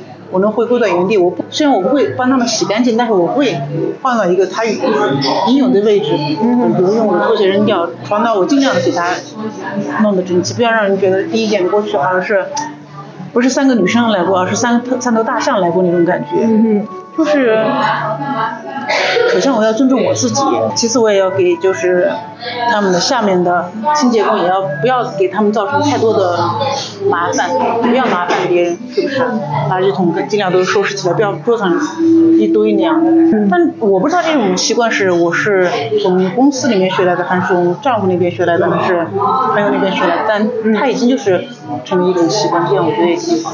OK，只要他俩提醒我才能知道。我说啊，我怎么就是变成一种日常习惯？但但我并不觉得他刻意而为，你不用努力，就是一种习惯。这种习惯让你舒服，舒服。但我不会说像那个什么整理呃收纳专家那样说的那么那么完美啊，会这样。但是我希望是干净整洁的。OK，家以及我的生活。我就特别想问你一个问题啊，这样你舒服？那么还有一种叫控制，嗯，你能发现这男女之间的区别？微妙的区别，微妙，对对对，控制欲啊，就是说你自己怎么感受的这个上面的微妙的那个？真的是个好问题呢。首先我会这么考虑，就是我的这种做法有没有给别人造成困扰？我会这样想，就是我包括我们三个人的时候，就是有呃有一个他是比较的随意的，那么我就想他边弄乱我边收拾，如果没有让他困扰的话，我就做；比如说让他不舒服，我就不做。就是有一个我自己舒服，那我也要让朋友舒服，就是有一个适当的度吧。但有没有就是控制？我尽量努力，就不要就就去冲啊！就是我做这个事情，但不要太过度了，这样会感觉给别人一种负担。嗯，让我回来我们说这个商业，你在的这家公司，那你觉得它有控制的部分吗？大家都会说规则嘛，游戏规则啊规则，没有规则不成方圆啊等等，或者有一些东西它潜移默化的变成一种企业文化，嗯啊，怎么理解商业的部分呢？因为商业的部分它还有一点，企业是规则的制定者，但是它又要调动人的积极性。我我刚才也说，就是我的工作其实是两部分嘛啊，嗯一个是采购，一个是销售。嗯其实你会发现这两个是完全不同的工作。嗯就你作为采购和别人说话的时候，就是要调整自己嘛，嗯对吧啊？嗯销售也是。啊，呃，因为顾客是上帝，这到哪都是一样的。嗯那我作为销售的时候啊，你要特别的把自己放低一点，嗯你不说卑微，而是就是谦卑。怎么说呢？就是你不能让就是比如说我们我们的客户之一在珠海的那个博士。博士是我们的一个大客户，我跟他说话的时候，就是尽量要不卑不亢，我不能让他觉得我是海外的华人，我就比你怎么样，嗯我不能让任何人感觉到我有一种骄傲的情绪在，嗯但是呢，也不让他觉得这个人也是可以就是稍微的这样一下的，对不对啊？我也不给他这个机会，就是因为我们公司东西好嘛，那我也没有必要就是去跪舔，是不是？我只是说很有礼貌去做这个事情，嗯，这是做销售的时候要特别小心的。嗯这个规规则不是说德国有或者中国有，全球都是一样的。嗯你是销售东西的，你就要让人家要舒服，心里舒服啊。那我不会去说把自己放的低到尘埃里去，我不会这样。我东西又好，我自己就是我们的东东西产品好，价格也也合理，我没有必要把自己放到尘埃里去或者去跪舔某个人。但采购就不一样，采购的话我会就是说。更调整自己的状态，就是我我有我的要求，嗯你要达不到的话，那就是虽然我俩是一个来自中国的人，我是中国人，你也是中国人，但我不能因为我们是中国人，就降低这个产品的要要求，对不对？对吧？情感情是感情，嗯这个质量是质量，你的说话的语气啊、呃措辞啊都不一样。那么就说什么样是一个特别合理的度，那也在摸索之中。但是尽量就是不卑不亢吧，嗯嗯因为你在别人面前太太卑也不好，嗯，太骄傲的话，这我我从来都不是一个，我即使在公司清洁工面前，我都不想不会去显摆的一个人，因为我以前的公司的领导就是包括 CEO 来了，嗯，他也会跟清洁工握手说你辛苦了，一视同仁。对，你想，如果人家这个级别的人都对这个级别人这样，那我是这样一个普通人，我又何必去，嗯，对不对？嗯，学着去，而且我们都是从零开始的，就是来自基层的人，没有必要去就是摆任何的架子或者摆出你的任何的优越感，因为你一摆优越感会让别人不舒服，嗯。是不是？而且就是也是一个毕生修炼的课程吧，对吧？啊，嗯，因为不卑不亢，它也有个度，对不对？就是说，等于就是这里头有两个层面，或者说是两个比例，两个成分。对对这个一个呢是我自己要舒服，是另外一个是对方要舒服。是，嗯，这个到最后生意就是这样的嘛，是不是？嗯你说你好，我好了，我们的生意就好了。做人和做朋友，我觉得也是差不多是这样的吧。你你只只想自己舒服的话，那也不行呀。那肯定是你舒服的前提是有人不舒服嘛。我以前就是我的人生中有一个很大的问题啊，就是我和我父亲的关系，我俩的性格太像了，有以至于就是我俩共处一个环境的时候，军家对麦芒。在我年轻的时候，我希望他改变，但我现在想了，他改变是不可能了，那我改变我吧。哎，我发现我改变我的话，好像军舰和麦芒也没有那么针锋相对。嗯，那就改变我自己呗，是吧？那就说明我以前的方式也有问题，不是说只有一方问题，不是说我俩就是因为亲生的父女关系啊，嗯呃，这跟人品什么都没有关系，就是有的时候性格就是有点不和，嗯嗯这种也不是说只有朋友之间这样，其实父女啊、母女啊关系也也会有这个。但我学会了一个课题，就是我没有办法改变别人，那我就学着去改变自己。嗯，包括就是父母啊、姐妹之间也一样。嗯，你说的这一点，就跟这书上他提到一点，就是伴侣，或者你看到每个人他都是空白的，它原本没有某些东西，是你给它的定义和解读。嗯，是是，嗯，然后你按照这个定义和解读去对接的时候，而且就是人和人之间就是定义、解读以及固有的成见和偏见，就是这种偏见会把就是让去曲解人家说的这种意思，所以说就是你怎么去理解别人说的话和准确的表达自己，这也是就是父母之间也是需要的，嗯嗯对吧？我我要听懂他到底在讲讲什么，而且我要努力让他知道我在讲什么。嗯，就是这是我目前比较需要学习和改善的地方。终身终身学习吧，对，但是我但是我是发现，就是当我就是做出一定的调整的时候，我发现关系就比以前和谐了。嗯，是好很多，是是是是，嗯，终身学习，或者就叫终身创造，真的真的，嗯，还有一个，嗯，就是自己改变的时候，其实也是把自己脑子里面一些东西给消除掉。对，该清除的清除，嗯该 refresh refresh，对吧？啊，对，是这样。其实这也是呼应刚才我说那个习惯和惯性。是是是。嗯，这里头也区分一下，什么是你自己的特性，什么是你的习惯，也是一个认清你自己。可能你在你的这个特性，让你携带了很多的。这个特性可能会带有的某种属性，是啊，那那那这个过程你就不需要一直批评自己，嗯，而是在这个你只能说调整自己吧啊，嗯对，就是根据不同的情况、不同的人去调整自己，嗯，偶尔的批评还是要要的，然后就是多自省一下。所以说我在四十岁之前是没有想到这一点的，我相信就是大家都年轻嘛，对对，四十加以后才有这个体验，真的。嗯，就算你没有反应，时机到了，对你遇见了某些人和事儿，他会教教会我这些他会锤你的，是是是，是是，直到你懂，直到你懂为止。对对对，嗯，是这样。嗯。啊，跟你说话好舒服呀。因为就感觉有一种就是能量的流淌啊，就是很舒服。即使是这么嘈杂的环境，觉得好像只有我们几个人在这儿的那种感觉。挺美的。我我和你一样的感受，我先回应一下，OK。之后的日子还想有一些尝试或者探索的。我为什么会强调这个岁数？是因为我回来发现，就是我的父母岁数也慢慢大了啊，身体大不如前了，身体状况也不是很好。我以前从来没有就是单独带着我爸妈出去出过门。我的尝试探索就是我的生活的重心，我想放在父母身上，就是多转移到他们身上。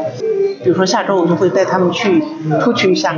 我会尝试就是我在想工作环境中我能与百分之九十以上的人能合得来，呃姐妹们也是，朋友们也是。那我就说对父母的了解其实也没有那么多。比如说我知道我的领导喜欢喝什么咖啡，喜欢喝什么茶，那我不一定知道我妈喜喜欢喝什么口味儿。就是我以前的重点就是把自己放在职场这边，嗯，那我以后就是说趁他们还在，就是多给他们一些时间，这是一些调整吧。就比如说没有，希望也没有疫情，也没有战争，那么我可以至少每两年回来一次，就是可以带着他们出去一下。这种带着出去其实也是对我的一个挑战，很有意思。对，而且这这个状态下，我以前出去就是哎，比如我俩出去，那是哎你喜欢干嘛出去走啊？你完全不用考虑别人。那么和父母出去不一样，你要最少的考虑自己，要更多的考虑父母，比如他们喜欢吃什么，他们喜欢喝什么，他们能一天能走多少，我们要能去哪里玩？我不能说啊，我喜欢吃什么，我喜欢吃麻辣火锅，然后我父亲不能吃辣椒，那我就要换个方向。就是说，学习和父母如何的和谐相处，这是我的一个很大的课题。个人的话，如果能继续保持目前的生活，如果有机会的话，能多去其他国家转一下，见见其他人的生活也挺好的。想去的地方真的好多呀。OK，那对于能力上的一种，或者说是人生潜力的某种挖掘呢？嗯，我是一个还我感觉就是物质欲比较淡的人，就是物质欲上面就是追求的不多。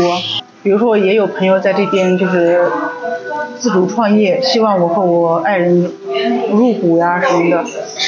我觉得也不是没有可能，但是我我就觉得我还一方面很想就是哎人生的另外一种可能性，嗯，另一方面我觉得其实目前也还好啊，嗯，还没有就是一个很明确的一个就是我想要做什么或者我想要改变什么，此时此刻还没有是一个确定的一个目标或者清单吧。OK，假设说我的人生没有任何的变化，像今天这样继续下去，我也无怨无悔。嗯，很好啊。我的就是以前的老板是个德国老头，他已经退休了，他就给我说，因为他说你是一个山沟里面出来的人，一步一步一步一步，嗯，走到今天，他说你应该对自己说，够了，就是做的很棒，就给自己说很好，这样。OK OK，就是也不要给自己压力，但是如果有可能的话，就是当然就是你学习学习点其他东西啊，对吧？啊，比如说，对，就甚至说就像你说的舞蹈呀、瑜伽呀，我不能是因为我不了解就觉得他们不好，我是更多尝试一下不同的东西。哦 OK，因为要不然你就把自己局限在某某个圈里面了。尝试和探索。对，这本书的作者，他当了二十年的和尚。啊啊，他为什么会去做这个钻石的生意呢？是他的老师说，你要去做生意。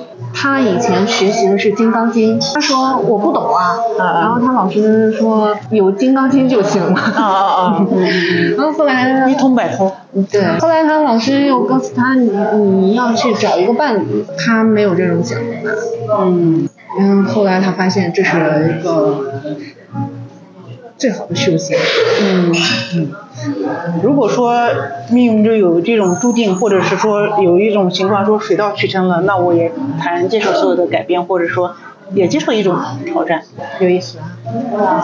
包括就是说个人生活，就像我跟你说的，包括有一天我真的不小心怀孕了，或者这种也是一个人生很大的转变，或者有一天说，哎，我有有甚至去其他任何一个国家生活，或者是怎么回事，我觉得。啊，为什么不呢？人生这么短，对吧？去体验一下，趁我们还年轻，对吧？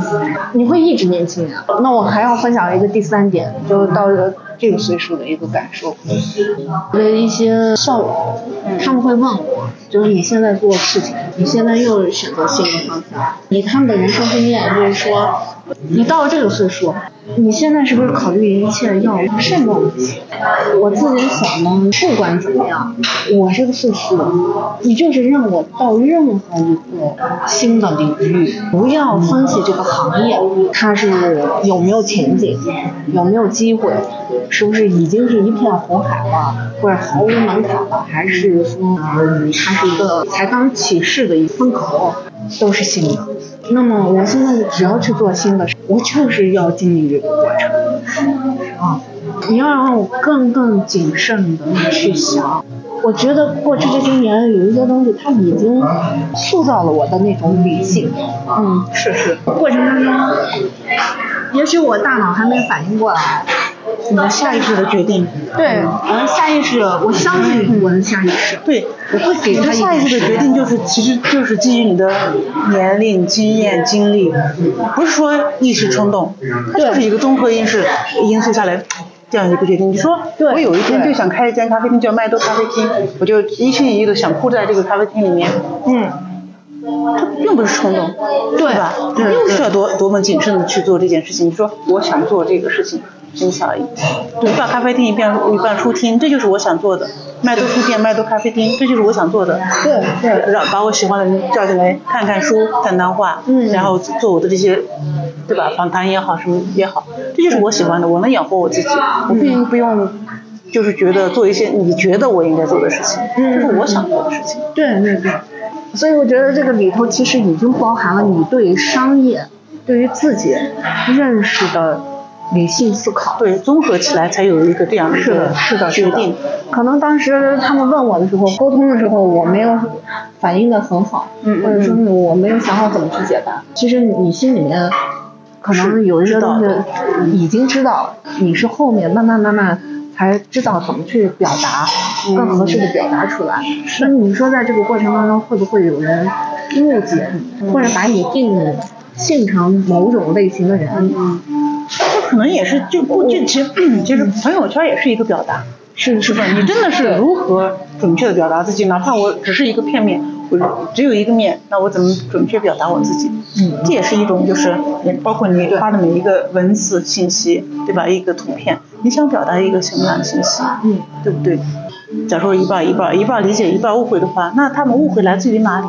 是不是？嗯嗯或者是就就是我不在意这些误会，我我只想说我今天就喝喝杯咖啡，嗯你就展示这杯咖啡，那又怎么样？你你想怎么样回答，怎么样理解，嗯无所谓了，是不是？嗯，对，会让你给自己更多的机会去表达，或者是更准确的去表达。是就是你不要停止去表达，或者你不要停止去学习，不要停止去创造，不要停止去反省自己，对吧？你自这也是我然而然会目前的课题会有一个新的进步。嗯而且等你意识到的时候，就是哇，就是已经完成了也这种蜕变啊，是，嗯，所以我不觉得事情吧，同时包括学习现代舞。之前我学瑜伽，我觉得还没有得到我想要得到的某种东西。我觉还没有，噔一下这样触动到你啊，嗯，对，瑜伽会让你冷静，但是现代舞会让你找到你自己。或者是有一种 creative，就是让你就是说嗯改变过去的一切，或者说抛弃过去的一切，就是旧的想法、啊，原来还可以这样哦，对，这也是我为什么理解瑜伽，它在某种程度上是控制，嗯，然后现代舞它也有，是。啊、也有，那但那个控制是在你训练的那个基础上，是你已经感受到那种快乐，嗯啊和开心，然后你心甘情愿的回来是去进行这种训练，所有的酸痛，呃还有花费，这个对时间成本我都愿意我。都愿意，是是，对，嗯。同时呢，我也想看看一个人的身体到了这个岁数，他能做到什么可以吗？啊，能做到是什么程度？是，我没有想证明给自己，我没有想证明给别人，是是是我只是想看你，对，呃是是是，可不可以？而且我真心的觉得这个是美的，我想是是，我想到达，到底我是不是一定能到达，或者是中间我是不是又一定会放弃？我觉得都 OK。随遇而安，对。不对？如果某到某种某种环境，你说我我跳过了，我去尝试其他的，就说明是另外一种机遇嘛，是另外一种选择，能遇到自己喜欢的多好呀，是的，对吧？对啊，你无无论是什么吧，我有我有个女朋友看她朋友圈，她每天晚上会喝自己调一杯酒啊，嗯，她是两个孩子的妈妈啊，和我们同岁。那我觉得这种状态也很好啊。嗯那么不懂的人会说，哇，你都当妈妈了，你每天喝一杯合适吗？但是我觉得这种，难道我我的身份只有一个妈妈吗？我还是我自己呢，是不是？是啊，除了孩子的妈、某人的妻子之外，那我还我的爱好就是每天晚上喝一杯鸡尾酒，那又怎么样呢？嗯，是不是？这种状态，那我还有我呀，我还是我，是吗？对对对对对对，讲这样特别好。其实我也会看你的朋友圈吧，然后我会我会我平常虽然不是那么频繁的看朋友圈，因为尽管我老发，嗯嗯，发的时候我自己有个创造的过程，我还挺开心。虽然我不是那么常看，不是那么常给别人点赞，但就像你说的这位朋友，嗯我是通过这种表达，嗯，得到了启发和能量的过程，我理解他们为什么说你存在就是有意义。是。啊，而且有一次，我晚上没事，我就说喝一杯呀、我俩就在某个楼楼底下喝了一杯，然后聊聊天呐、然后就上去，很好的，因为你知道他喜欢这个哦，也是通过朋友圈去更深入的了解彼此啊。他说啊，喜欢喝咖啡啊，喜欢喝酒啊，不错啊，这样的啊。你比如说哦，你喜欢跳舞，你喜欢爬山，你喜欢骑自行车，嗯，那我们没有那么多时间沟通的话，就是只能靠朋友圈来了解。哪怕片面也好，全面也好，就是互相了解一下，嗯，彼此的近况也不错。其实他们没有表达也是一种表达，是。是，嗯，其实也是是完完全全能理解的。嗯，嗯，还是回到你那个，就是说，那不管朋友圈呢，还是身体语言呢，还是说我们人和人之间的这种见面沟通，还是日常生活里面的这种表达是要练习的。是，我觉得是，嗯，简洁准确，你不能说了一堆别人都不知道你在说什么，就是，真的简洁准确，真的太难了。我们都学习吧。嗯，但你在这个过程当中，一定会有人觉得，嗯，你在说什么？对，啊、你在说什么？甚至就是说到后面，我有遇到过这样的情况，有人说，啊，你不是一个好的聊天者，就说我。嗯然后还有人说，那那个跟你这样聊天的话就，你这不是抬杠吗？其实我说我压根没有抬杠，所以在这个过程当中也是学习，就你还有可以可以改进的地方，是还可以更好，真的是对，一切都还可以更好。你是可以做到的，嗯，但你要通过做的过程当中，就是说，宝宝觉得自己很棒，但还可以更棒那种，也挺好的，对吧？你不能说我我已经上峰顶了，那样的话，那你这人生就到头了呀，对不对？我觉得人停止就是学习和改进的时候，他真的就老了，是不是？甚至都不人怎么可能停止学习能都是死了呢，推，对对对，不能那么推啊。呃，他可能心死了，对心死对了，就是那种，嗯，是，嗯，这里头也分享一点啊，感受力和表现力同等重要的，也就跟你刚才说的这个准确还有精彩。绕回来像咱们刚才说的，很多人他很多精英男士他特别会表达，是。特别会说，特别会表达就是成功的一个关键因素。是，我我发现这个是确确实实是现代人类社会呃挺不错的一项生存技能，对，而且是你想要就是成为精英这个部分的话，你必须会，没有这个就没有那。对，你要有套路，你还要有知识储备。是是是，对而且还有一个就是，即使你是在装表演，你不要露痕迹，嗯，是不是啊？是是就是你让它成为一种你身上很自然的东西。对对对对，他表现力再强再强，他要感受到别人才行。是他的这个表现力才能是适度的，甚至是让别人舒服的。这就跟打乒乓球，你打过来我得接回去吧，打上球不落下去，打的才有劲儿嘛，这是沟通嘛。嗯你打过来我掉地上，你打过来掉地上，他就不想跟你打球了。沟通也一样，嗯这种表现力、感受力，无论是对对一种艺术的感受力，比如说我芭蕾舞我不会，但是我可以感受到它的美，就是一种感受力，是不是？嗯，而且感觉是某种天赋在里边，就是天赋再加后边的训练，可能才有这种感受力、表达力。我觉得更多的是一种后天的培训在里边。你看，像我的话，就是我和我的最小的妹妹小时候在姥姥家，嗯老二和老三早早去呃去市里，我俩还当时在还在乡下。我觉得就就是语言的黄黄金的那个训练期，我已经错过了。嗯，所以说我就是我俩，我觉得我俩说话是有有口音，但是我家老二老三说话没有口音。但这种就是小时候的环境，以及你长大之后的一种训练，嗯所谓的那个口才、表达力、表达能力，怎么让人家听懂，终身学习真的是，对到四十五岁还在学习。对，嗯，咱们刚说的表现力、表达力，其实它一回事儿啊。包括人学习语言，它是一个能力，是嗯，在这个上面是可以精进的，也是可以去学习的。也许有些人他特别有天分，他只是稍加努力，或者说他甚至不努力，他就可以天生能达到一百二十分。有一些人他可能穷其一生也就是个六十分的水平。可感受力这个东西，我在想，可能我们天然就有的。天生的东西，对。花对天气、对人的那个能量气场等等，对，你是敏的、敏感的还是钝的，对吧？啊，对，这个东西应该是我们原本就有的。我们是在受教育的过程当中，教育不就某种忽略忽略了，可能是，嗯，它就变钝，然后我们得再重新通过某些事情再，包括我们说的什么舒适圈啊，或者说是你再去不断的去碰撞，那都是一种刺激。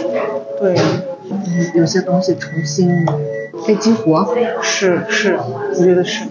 而且就是怎么说，就是对这个真善美有感受力啊，啊。有敏感力。嗯。然后人因为这辈子也会受到伤害，那对伤害这种东西，可是还是有一种迟钝力，可能也是一种自我保护吧，对。对吧？啊，对，呃，有产品战略专家他说，嗯，伤口是我们后天的器官，嗯，嗯，它能帮你再去打开你的某种感受力，嗯，或者你有些东西已经钝化了，那你可以通过别的东西。你北京上了一堂这个课，不同的学员，然后要上去去跟老师放这个即兴的音乐，你自己去表演，呃，一段即兴的舞蹈。那其实我发现就是所有近视眼，因为我其实也近视吧，啊，我也是。嗯，呃，这个近视眼儿，他戴上眼镜跳舞和不戴眼镜跳舞，我两种状态。呃啊对因为视觉上的有一些东西，嗯它一下子就给到你，有种冲击。嗯，还有一种这种 reaction，你会受到这种就是气场呀对反应。对对，因为你常年的这种高度的近视，你的那个肌肉的那个聚焦和那个调节，就筛选信息的那个功能可能和人家不近视的人不太一样。但是你可以通过别的东西，把你的其他的感官变得更敏敏灵敏一些。再打开，甚至你的眼睛你可以通过就把它放下，是平常少戴一下，相信你的眼睛它那个自己还能呼吸，对，它可以掌握另外一种对于空间和光线的感受。感受啊。嗯，我也很话痨。嗯，方面。嗯。咱们麦兜都成大女孩了，大女孩了，我自己研究就是大格局。大女孩了，嗯，就是总算从那个小小的女孩，嗯，外表的那个成年人的壳里面，这个壳也没了，然后这个小女孩也没那么害怕了，然后马上可以长成大女孩。女孩多好呀！我们就一辈子做 big girl，对吧？嗯总有一天，说说不定哪一天也会变成 first lady 也可以啊，对吧？现在现在做大女孩，随遇而安，水到渠成。嗯，说的真好。就是无论就什么个人状况什么状况，就是内心开开心心的就好了。我们这一辈子，尤其是疫情之后，真的是，嗯，想说活着多好呀。嗯嗯，那这么多人还走了呢，对不对？嗯，而且我们能活着健健康康见面是，以前觉得是一个稀疏平常的事情，现在想说，珍惜每一次聚会吧，见面。嗯，是的，不仅仅是因为我们跨国，然后你回到身边人国内也一样，对，身边人也一一样，是的，一期一会啊，真的是是不容易。你以后这块，你以后有没有考虑写书啊？我考虑一下啊。再沉淀沉淀。嗯嗯小时候有过这个梦想，嗯。小时候我的梦想是上中文系，哦，英文系。其实我高考的时候，语文比英语好多了，但是我现在也也很感谢这个学了英语，然后有人生有更多的选择和可能性。对对对，发现这个你越是不同文化。嗯。的，嗯，或者不同的那种语言体系然后沟通，你会越容易接受。让自己去调整，去跟对方能形成一个良好的沟通。我我这次去北京，我就有体会，就嗯，比如说北京他们本地的人一直出生在那儿，长在那儿，他可能对于我们宁夏这种生态环境的，呃，我指的各方面的生态环境，包括商业生态的这种稀疏，没有那么丰盛支撑，他不太了解。没关系，你可以跟他交流沟通，不通有无。所以你看那个英语、中文，其实我们到了一定阶段才会知道那些东西，它都是个某个礼物，或者就是某个器官，你感受力的器官，还有你创造力的工具。受益匪浅呢，应该都。总觉得好像是，嗯，有很多的话很想说，嗯，就这样挺好的啊。对，期待下一次吧。嗯，不管是什么时候、什么地方，其实说不定你来欧洲，我们在欧洲的某个小花园里面坐着聊天也挺，嗯，都是都是有可能的，对吧？是的一切都是有可能的。嗯嗯，比如说你过来学一年语言啊，啊，哎都是有可能的。现在疫情都过去了，是会变得越来越好的。是的，真好啊！真好。哎，那句话怎么说的？能安然无恙的重逢是真的好，对吧？啊，哦，就是期待重逢，各自安然无恙。而且重逢之后，你会发现我们再各自去努力，然后各自的精彩，不同的精彩，而且是，嗯，哦，谢谢你啊，谢谢，谢谢。来碰一下，来我们三个人碰一下吧。啊，祝黄蓉找到杨过一样帅的郭靖。郭靖啊，嗯，好，嗯，就是人生为什么也一定要二选一呢？是嗯，为什么不能我什么都要都要？什么都要。嗯，而且对于黄蓉，我想说的是，因为她上面有几几个姐姐嘛，人难免去比。我觉得你不必不必成为大姐、二姐、三姐，你成为你自己就好了。嗯，是不是？是，嗯嗯，有的树，有的花嘛。那我就是一朵小花，又能怎样呢？给我一个时间让我去成长嘛啊！嗯，回頭多少個秋，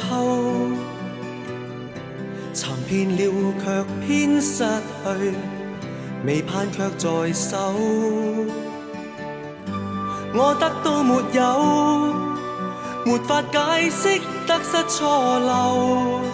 剛剛聽到望到便更改，不知哪里追究。一生何求？常判决放棄與擁有，耗盡我這一生，捉不到已跑開。一生何求？迷惘裏永遠看不透，沒料到我所失的，竟然是我的所有。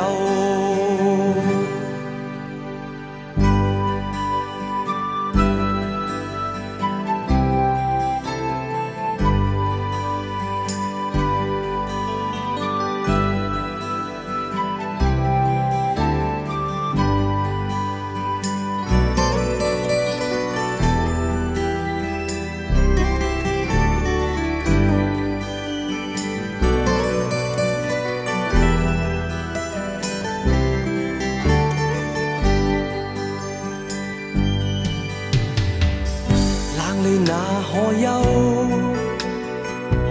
回頭多少個秋，尋遍了卻偏失去，未盼卻在手。我得到沒有，沒法解釋得失錯漏。剛剛聽到望到便更改，不知哪里追究。